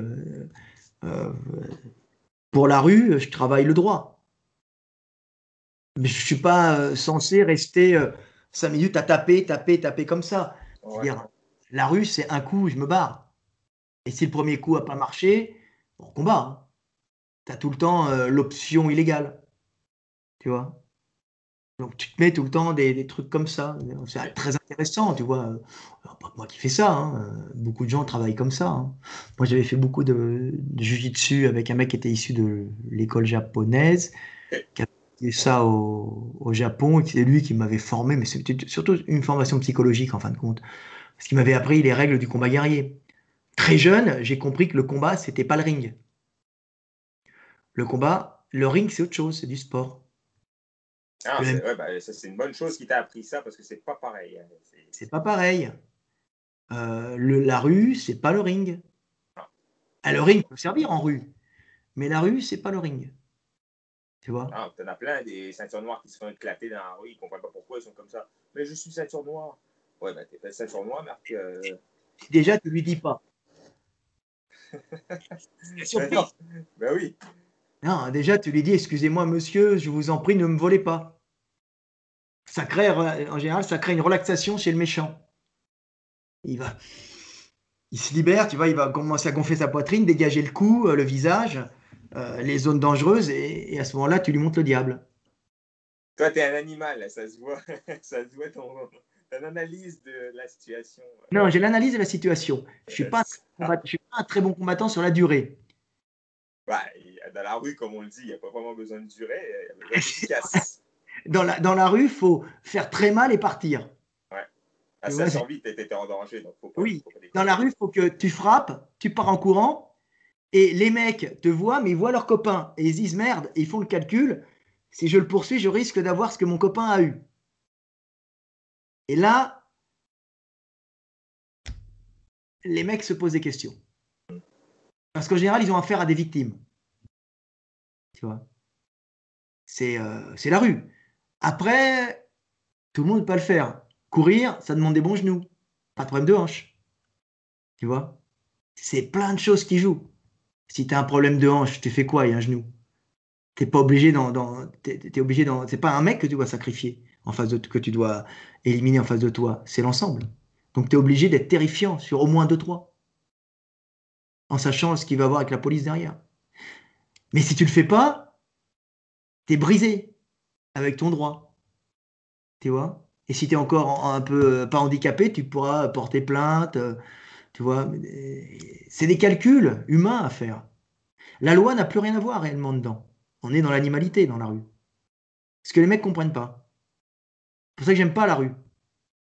J'aime pas ah, il n'y a, pas de limite. Il n'y a pas de limite, c'est ça le problème. Il n'y a pas de limite. Dans le bien comme dans le mal, il n'y a pas de limite. J'ai dit, quand tu vois des voyous, tu changes de, trottoir. Pourquoi? Parce que, un, tu peux très mal finir. Deux, si ça finit bien, tu peux tomber devant le, rouleau compresseur de la justice ah et ça fait mal. Et t'es baisé. dans tous les sens. Baisé dans tous les, dans tous les sens. Donc, on change de trottoir euh, pour éviter euh, de faire sortir euh, la bête. Ah ouais c'est pas, une, pas une fuite, il faut voir ça comme l'intelligence. C'est une... Voilà. C'est de la merde. Quoi. Comme je dis, la bête, tu la sors au dernier moment. Elle est en toi. Si tu la sors comme ça, tu es un serial killer ou un tueur. Un mec allumé. Au dernier moment, c'est bon. Tu vois? Mais les mecs ne comprennent pas. C'est toute une éducation. Tu vois le courage, le truc. Tu vois, tu me disais tout à l'heure, le. Euh, le, combat chevaleresque, l'honneur. Il euh, n'y a pas d'honneur. Bah, ça, c'est des, belles, des belles vertus, mais ce n'est pas, pas la réalité. Pas le, il n'y a pas d'honneur. Il y, a pas, y a de l'honneur euh, quand on, combat avec des gens euh, sur un ring avec des règles. C'est un sport, on s'est donné des règles pour voir qui est le plus fort dans ce domaine-là. Hum. la guerre, il n'y a pas de règles. Tu les inventes, tes règles. Tu C'est pour faire croire. C'est des mauvaises actions à chaque fois. C'est l'élimination d'un frère humain. Pas beau. C'est le temple de Dieu que tu, que tu, que tu détruis en face de toi. Même si le mec qui est en face de toi veut détruire ton propre temple, c'est-à-dire le temple qui abrite du monde. C'est lui ou toi, quoi. Si tu as conscience de ça, c'est lui ou toi. Donc, Lui ou toi, donc tu changes de trottoir. Ouais. Donc, tu, tu, tu, peux éviter, t'évites. Tu réponds pas, tu changes de trottoir. Il est lâche. Non, je suis pas lâche. Suis père de famille. Tu vois. Par contre, il y a les limites à pas dépasser. Tu te les donnes. C'est le combat. Je sais pas d'où, moi, je sais pas d'où j'ai hérité ça parce que je l'ai instinctivement. C'est bien. Euh, mais j'ai très peureux par contre, tu vois. Donc. Euh, bah, tu es peureux parce que tu es intelligent, parce que tu sais, la, tu sais toutes les conséquences, bien ou mal, ou il y a ah Donc tu crées ce chemin-là quand, quand il t'arrive la situation. Voilà, voilà.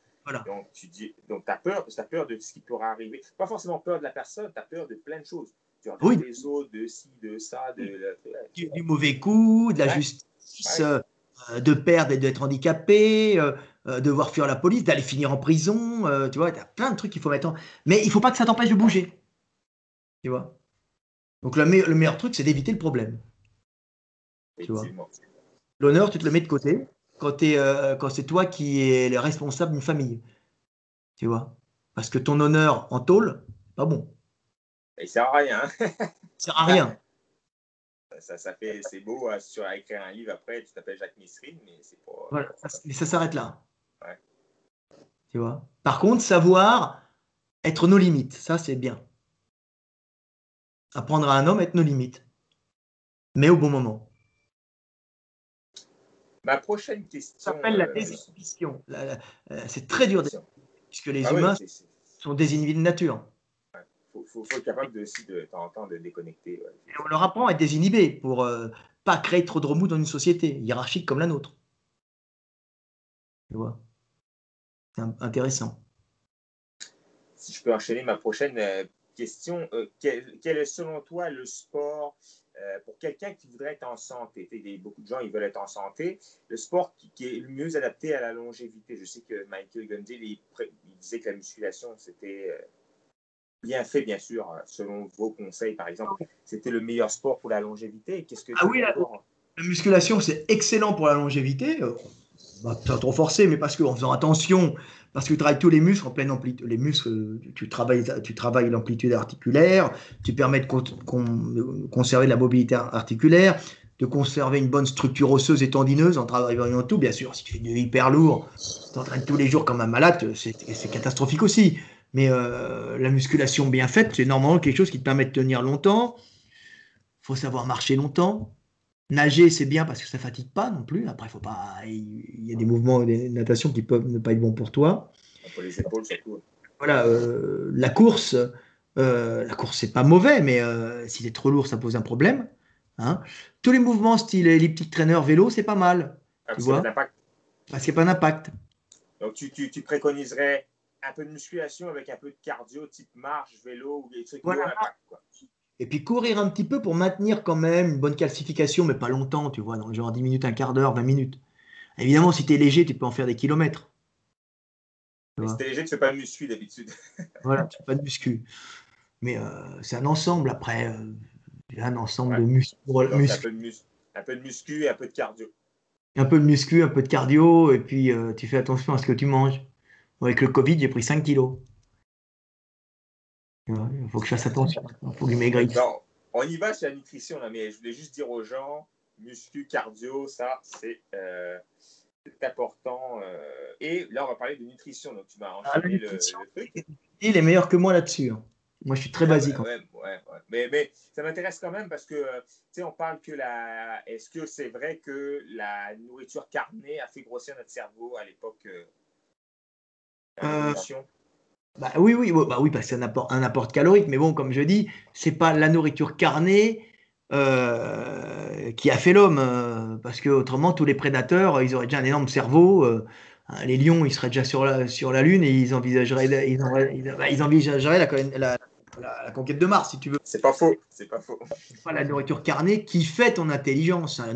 La, nourriture carnée, c'est un apport supplémentaire énergétique qui a permis euh, à l'homme bah, d'être ce qu'il est, puis qui a structuré euh, les, relations humaines et qui a permis à, l'humanité de survivre, puisque le fait que les hommes allaient chercher de la nourriture carnée qui est plus facile à ramener que des, puisque c'est surtout la graisse qui est contenue dans les, dans les animaux morts, les charognes, hein, euh, et, dans les os, tout ça, ça, a été un apport en acide gras essentiel euh, extrêmement important euh, pour la survie de nos femelles et de nos petits, qui étaient condamnés en savane à rester près des arbres.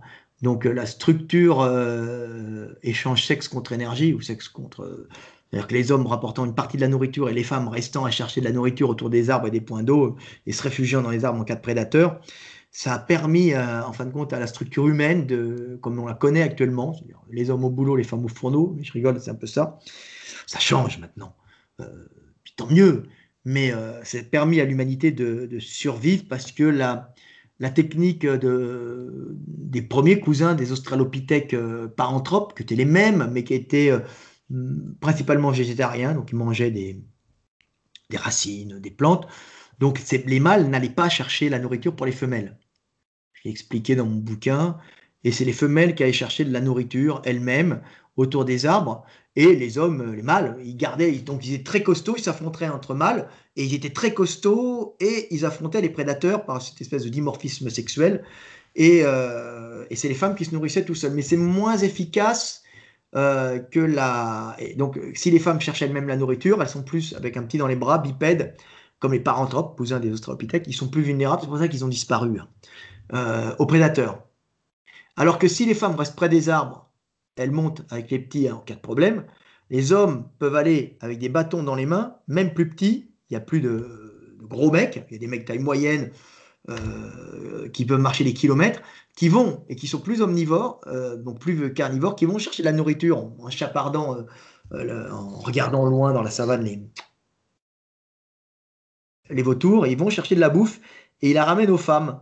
Tu vois? Ce qui fait que tu as une espèce d'humanité qui s'est faite comme ça, avec des mecs, je sais pas pourquoi je parle de ça, avec cette espèce de partage des tâches et des, des carnivores, beaucoup plus carnivores, alors que les parents temples n'étaient pas. Ils bouffaient uniquement des, des, des végétaux ce qui fait qu'ils étaient obligés de bouffer beaucoup plus souvent et euh, chercher sur un gros territoire des racines, ce qui rendait vulnérables les femelles.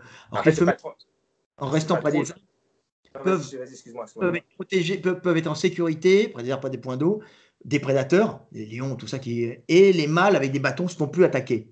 Et ils vont piquer aux hyènes, euh, aux lycaons euh, et aux cheetahs, là, comment s'appelle, aux guépards, de la bouffe, tu vois, et la ramener aux nanas, qui vont en fin de compte coucher, les épouiller, tout ça. Et c'est beaucoup plus efficace comme système. Donc la viande a permis à l'homme de survivre. Et a permis à nos femelles et à nos petits de ne plus être vulnérables. Cet échange sexe. C'est les acides gras, c'est pas les acides aminés. C'est plus ça l'important. Essentiellement les acides gras essentiels, aussi des acides aminés, mais euh, on se dégrade beaucoup moins vite en muscles et en protéines qu'on ne le croit. Par contre, pour survivre, tu as quand même besoin d'acides gras essentiels, tu vois, pour le fonctionnement du cerveau.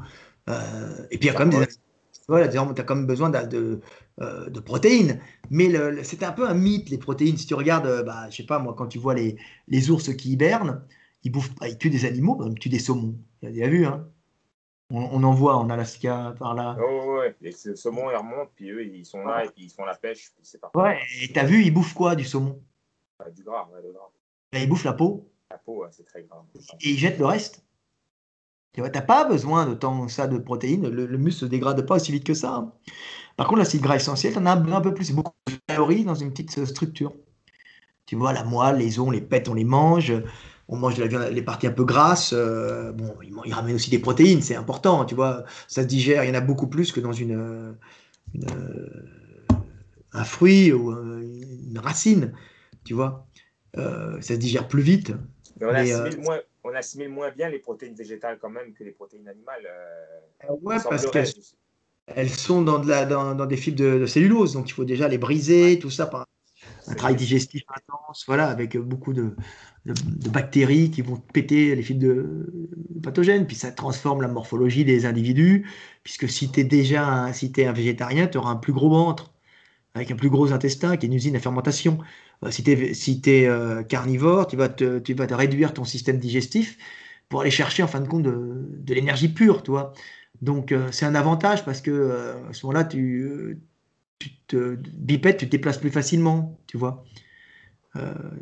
t'es moins gros bide, c'est moins dur à porter. C'est toute une structure qui s'est changée. Le buste s'est raccourci.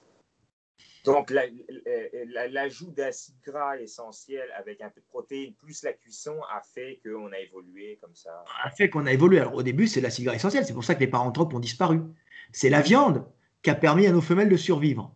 Mais c'est pas parce que ah, non, c'est la viande des acides gras, parce qu'elles étaient moins vulnérables.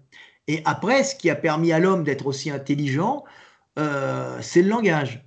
C'est-à-dire, c'est uniquement le fait de trouver des outils linguistiques dans, ton langage, une façon fortuite, hein, c'est jamais toi qui as envie, euh, c'est une façon fortuite, qui augmente euh, tes probabilités de survie parce qu'en ayant des notions de temps dans ton langage, quand tu es sur une plaine, tu, vas montres où tu vas, dans la savane, tu montres d'où tu viens. Donc c'est dans la savane, tu peux le faire, puisque en forêt, le présent est partout, parce que c'est la canopée, tu n'as pas de futur, le, tu vois pas le, tu vois pas le lointain, donc tu vois pas le futur ni le passé.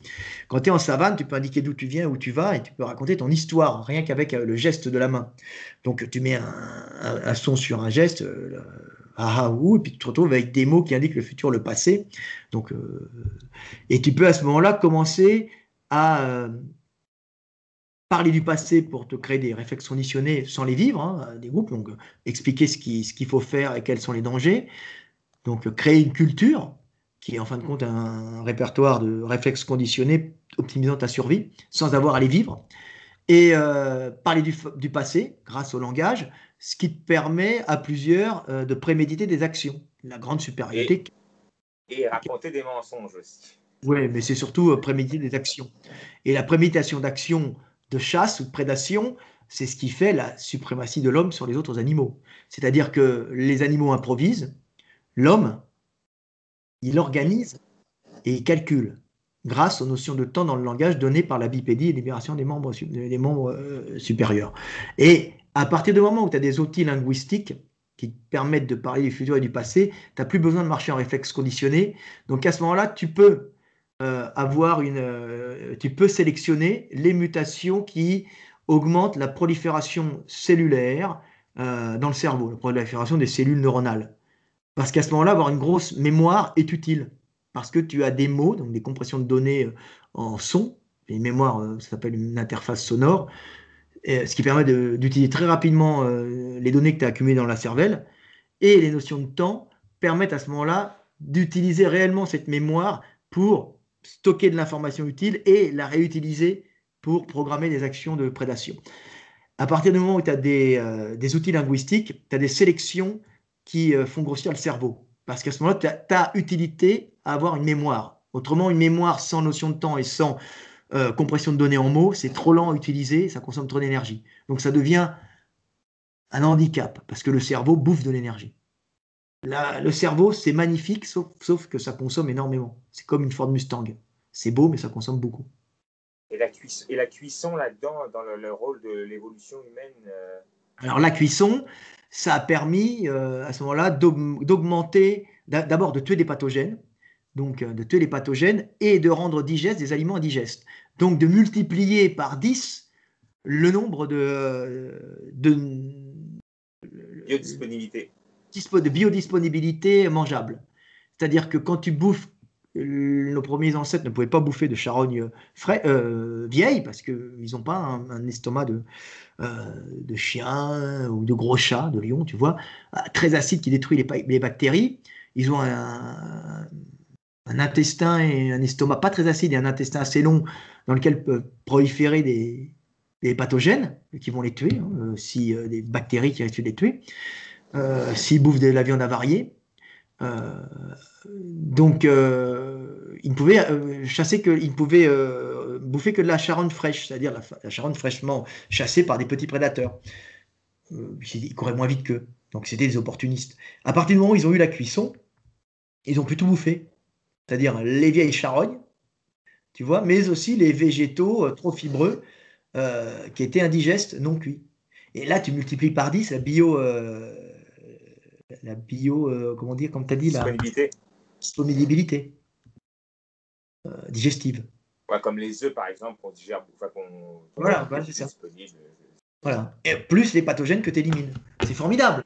Euh, donc ça a été et, ça a modifié complètement notre structure, ça a modifié encore plus notre notre physique puisque cuit, t'as pas besoin de grosses mâchoires pour tout mâcher. déjà, c'était sensiblement réduit avec la bipédie. Si tu appuies la tête en avant, tu as des gros crocs, tu as des, des, cailloux et des bâtons qui remplacent les dents en cas d'agression. Et puis euh, là, tu as le système digestif qui, qui s'est réduit complètement puisqu'il n'avait plus à, digérer euh, ce qui était cuit. C'était pré-digéré. C'est une, une, digestion chimique extérieure. Tu perds moins d'énergie aussi. Voilà. oui, mais, il n'a plus à. Donc, c'est euh, ça a une réduction, une réduction importante du système digestif aussi, de l'homme. Tu vois? Donc, de grandes pattes, un petit système digestif, de gros poumons et digestion externe tu vois, et externalisation de des, euh, du corps par des outils externes, tu vois? C'est-à-dire qu'on fait des extensions de, de, bras avec des crocs artificiels, c'était lance, tu vois, et puis on va jusqu'à tuer à distance en lançant. Et notre morphologie est adaptée à ça aussi. Toute la rotation, toute la notre physique est une physique de, de frappeur-lanceur. Tu vois, jusqu'à la main, j'expliquais hier, je voulais expliquer à Gundil que la pronation, tu vois, on a un gros biceps, et un gros biceps, c'est des supinateurs violents puissant. On est très fort en supination et très faible en pronation. Les bras de Ferris le savent. C'est pour ça qu'ils travaillent la pronation. Par contre, supination, c'est le, c'est le, c'est le supinateur un peu, mais c'est le biceps qui le fait et qui le ramène. Et pourquoi on est très fort en supination?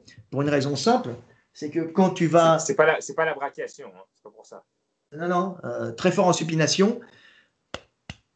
Parce que quand tu frappes, si tu frappes comme ça, tu frappes mal. Tu vois? Donc, tu as intérêt. en pronation, tu veux dire. Tu, frappes pas en pronation, tu frappes avec une extension, avec une extension de bâton et de branche. Donc, tu as intérêt de placer, euh, de placer par une contraction violente du biceps l'humérus, euh, le, le, le, le radius dans l'axe de l'humérus. Autrement, si tu es comme ça, ça va remonter, tu vois. Et si tu es comme ça, tu ne peux pas taper, tu vas te la refermer.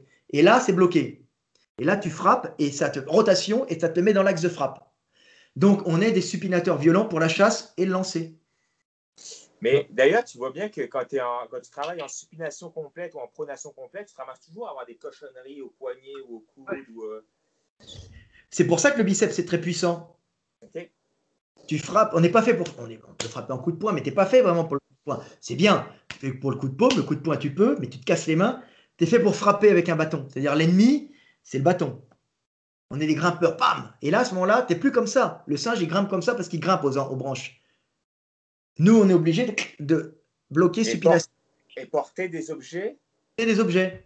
Clac. Porter, euh, ouais. Voilà. On continue à grimper, on a besoin, mais la supination, c'est le lancer, c'est le blocage. C'est la frappe et la bloque. Tu es bloqué. Si tu commences à être, euh, à, être, à pas être bien dans l'axe, tu tends et tu, tu le mets dans l'axe. En vérité, tout ça, c'était un blocage pour frapper. On, est, on a toute une morphologie qui a été travaillée pour frapper avec des objets contendants et lancer et tuer à distance. Rotation, clac. Rotation, clac. On est des tueurs, on est des carnivores tueurs. C'est terrifiant. Avant de devenir des, euh, des agriculteurs. Et après, des employés de bureau là, je vais finir avec une dernière question parce que je vais pas trop. Euh, un, employé de bureau, il appuie sur un bouton, euh, il envoie un missile euh, en Syrie sur un dissident. Hein. Il, y a, il y a Dieudonné, si je peux parler de lui, qui disait que ah, maintenant, assis sur tes toilettes, tu peux piloter un drone et faire la guerre. Et il a absolument raison. voilà. Mais bon, après, tu as besoin de mecs sur le terrain. Mais faut. de toute façon, c'est tout un juste milieu, tu vois. Voilà. Donc, on parlait de, musculation euh, et de cardio pour être en santé. Puis, on parlait un peu de. Là, on parle de nutrition. Quand tu parles de nutrition, est-ce que tu penses que le régime méditerranéen il est très étudié, etc. Euh, je sais qu'il n'est pas adapté à tous. Et est-ce que tu penses que d'essayer de manger un peu comme nos ancêtres, c'est une bonne idée? Ou est-ce que le système digestif de chaque personne a trop évolué que, que ah c'est du cas par cas quoi? Non, non, non, non. Euh, non, il faut manger comme tes ancêtres quand tu les connais. Et le problème, c'est que c'est tellement métissé euh, euh, que c'est très dur de savoir ce, qui est bon pour toi. C'est toute une approche, tu vois. Euh, hier, je regardais, on passe une émission où il y a une espèce de folle hystérique. Tu sais, c'est une, ah, émission française, ça, touche pas. poste. Avec Baptiste Marchais. Avec Baptiste Marchais. Alors, c'est horrible d'avoir mis Baptiste Marchais là-bas, parce que Baptiste Marchais, c'est un mec qui, en général, est très posé dans ce qu'il raconte. Il y a le contraste, c'est qu'il fait gros bourrin, et c'est plutôt un mec qui est très posé et, euh, et qui est plutôt intellectuel, on va dire. Euh, C'est plutôt un intellectuel qui s'est trouvé une, une, euh, une force en, power, en, en développé couché.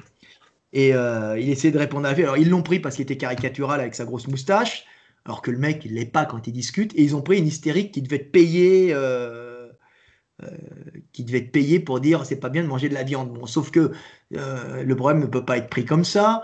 Des individus ne peuvent pas se passer de viande. Un Allemand du Nord ou un Lituanien, ce sont des gens qui ont des alimentations carnées depuis très longtemps. Si tu leur enlèves les acides gras essentiels et euh, un apport calcique du lait, les mecs, ils vont avoir un problème, ils ne peuvent pas devenir véganes, tu vois.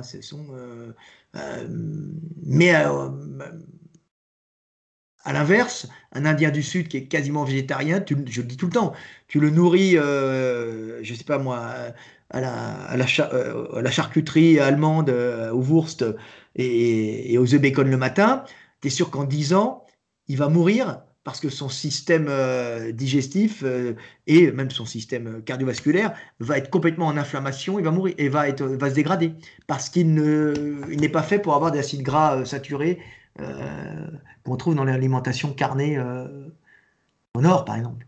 Il y a des théories d'altération du microbiote aussi, je sais pas si Il y a, il y a- il y a- il y a aussi, oui, mais ça joue aussi. Il faut avoir ton microbiote, euh, il est altéré, il faut le refaire et tout, ça joue. Les mecs font des implants de caca des fois, tu sais. Ouais. Tu vas voir ton Ouais, voisin, tu lui demandes de faire du, un caca et tu te faire mettre dans ton anus. Euh, bah Tu bon, parles, du, tu parles du caca, mais moi, tu sais, tu parles de la nutrition adaptée aux gens.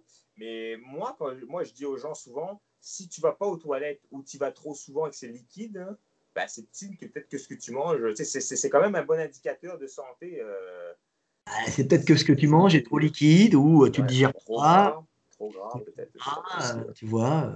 Mais la nourri- le, régime méditerranéen en, en- en lui-même, c'est comme le régime paléo. Il y a plusieurs régimes paléo, plusieurs régimes méditerranéens. Tu peux vraiment adapter les, les macros, etc. Mais en, en paléo. gros, Paléotropical ou paléo-inuit euh, ouais, ou- c'est ça, je, je comprends. Ça veut rien dire. Un paléotropical, c'est des fruits, un peu de gibier. euh, Paléo-inuit, euh, c'est de la graisse, c'est de la viande, quoi, et un peu de baie. Qu'est-ce que tu veux? Et du poisson, je sais pas moi. Va, va faire du paléo-inuit, tu vas voir ce qui va t'arriver. Va manger du Ouais, individualiser, le, tu vas voir, tu vas voir.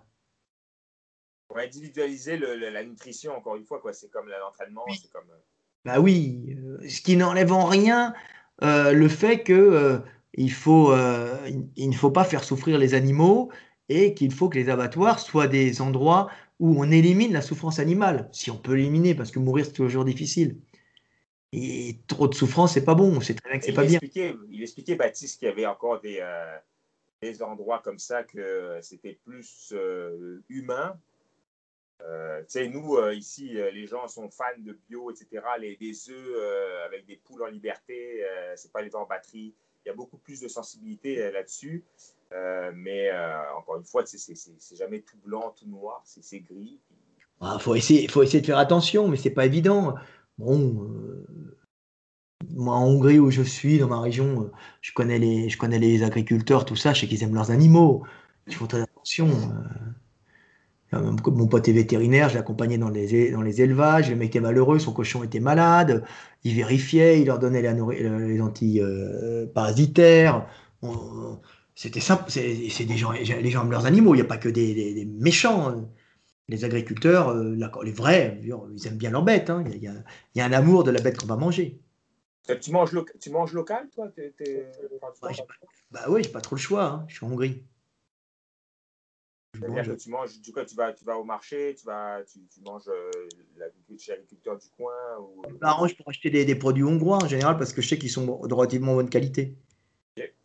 Tu vois, Après, quand, quand je mange des steaks, je prends du polonais, il est bon. Mais euh, puis il y a de l'herbe en Pologne. Puis on n'a pas, en vérité, il n'y a pas trop de problèmes euh, au niveau de, euh, des- de, de l'élevage des, euh, des bovins. Les bovins, c'est souvent le- de l'élevage en plein air. hein. Il y a de l'herbe partout. euh. C'est pour le, le cochon que ça pose un problème. Et la, volaille. La vache, c'est rare de l'élever en, interne, en batterie et tout ça. Surtout en Europe, là. Euh, Ici, on a un peu de laitière, mais c'est pas c'est les Allemands, euh, les Hollandais qui font du lait, les Français. Tu vois, les, les Hongrois, ils récupèrent. Ils en ont un peu ici quand même, mais il n'y a pas beaucoup de lait. Est-ce que tu as remarqué que tu, tu bouffais quelque chose quand tu étais jeune et que maintenant tu bouffes, tu n'étais plus capable de digérer? Ça, t'arrive des fois Non, c'est pas ça, c'est que je me suis aperçu que j'avais enlevé les, salades vinaigrées et que j'avais des problèmes d'estomac depuis des années. Et j'ai réalisé au bout de 15 ans euh, que c'était parce que j'avais enlevé les salades vinaigrées. C'est le vinaigre qui te faisait bien et, ouais, c'est Gunny qui l'a dit. Et il dit Mais pourquoi tu prends pas du vinaigre de cidre? J'ai pris, j'avais des problèmes de, gonflement depuis 10-12 ans à l'estomac avec des renvois. Et euh, j'ai pris du vinaigre de cidre dans de, dans de l'eau. Tout s'est terminé du jour au lendemain. T'es sérieux? Ouais. Oh, c'est Michael qui t'a dit ça? Ouais. J'étais comme un con. J'ai Tout ça vient. Et, et là, j'ai fait clic.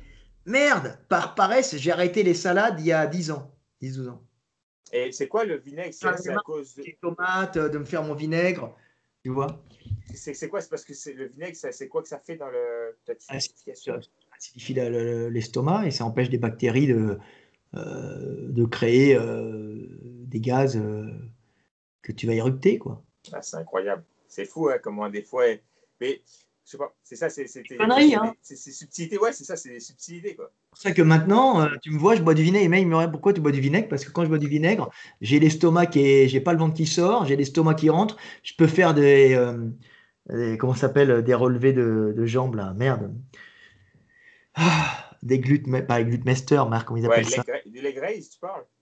Ouais, t'es allongé sur un banc et tu remontes les jambes à l'arrière, merde. Ah, les cœurs non, tu as le buste sur un banc et tu remontes tes jambes. Ah putain, on en fait pour un altéro. Ah ouais, du reverse hyper. Ouais, du reverse hyper. Bah, depuis que je fais ça, je peux faire du reverse hyper sans vomir. ah, mais ça ne t'écrase pas, le...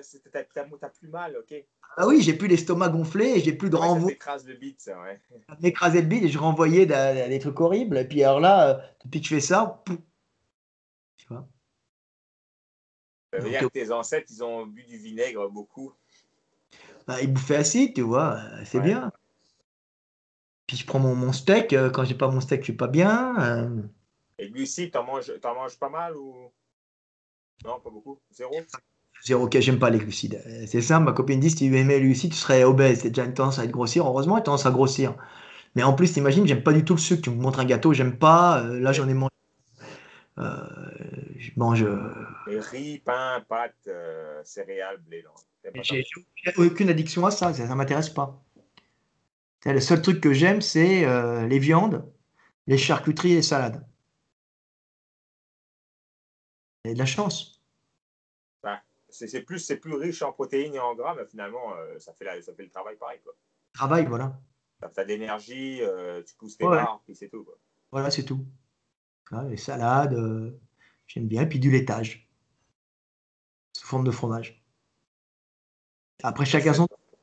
Charcuterie, ça doit être ton côté peut-être français un peu. Puis, euh, Ouais, c'est mon côté, mon côté avéronnais, euh, occitan. Tu vois J'aime bien. hier, j'étais dans le lit, je regardais, et puis j'ai putain, d'un seul coup, j'avais faim, je regardais, puis je suis allé au, à Saucisse deux fois à Véron, je regardais ça, je dis excuse-moi, j'ai une crise là. Je suis allé au, je allé au frigo, puis je me suis pris des tranches de jambon rouge. Tu vois, du jambon.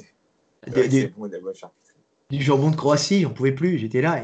Et, les charcuteries sont bonnes là-bas euh, dans, ces pays? Moi, j'aime moyen la charcuterie hongroise, elle est bonne, mais c'est surtout du, du saucisson euh, avec du piment. Donc c'est une espèce de, de chorizo euh, hongrois. Qui... Mais c'est pas mon truc, je préfère la charcuterie avéronaise par exemple. Ah, c'est sûr que chacun ses spécialités. Il n'y en a pas. Mais par contre, j'aime bien ici, j'aime bien vivre ici. Est-ce que tu bois du vin un petit peu ou pas du tout? Pas d'alcool. Pas d'alcool. Jamais. Je prends de la palinka euh, pour me désinfecter la gorge quand je suis malade. C'est tout. Voilà. Bon, on a été un peu vaste, un peu vaste. Toi, j'ai pas abordé beaucoup de muscu, mais bon, c'est pas. Non, c'est correct. C'est ça que je voulais. Euh, je, vais, je vais essayer d'avoir Michael aussi parce que j'ai dit, euh, je suis intéressé par vos ouvrages. Puis je te, te cache pas que euh, j'aimerais ça en refaire un autre euh, peut-être à l'avenir avec toi, mais euh, j'ai vraiment aimé ça. Puis je te remercie de ton temps et ta disponibilité parce que c'est très rare d'avoir quelqu'un d'une pointure une pointure comme ça dans un domaine qui est assez accessible. Je te remercie beaucoup. Ouais. Bah ouais, j'avais le temps. C'est gentil à toi en tout cas.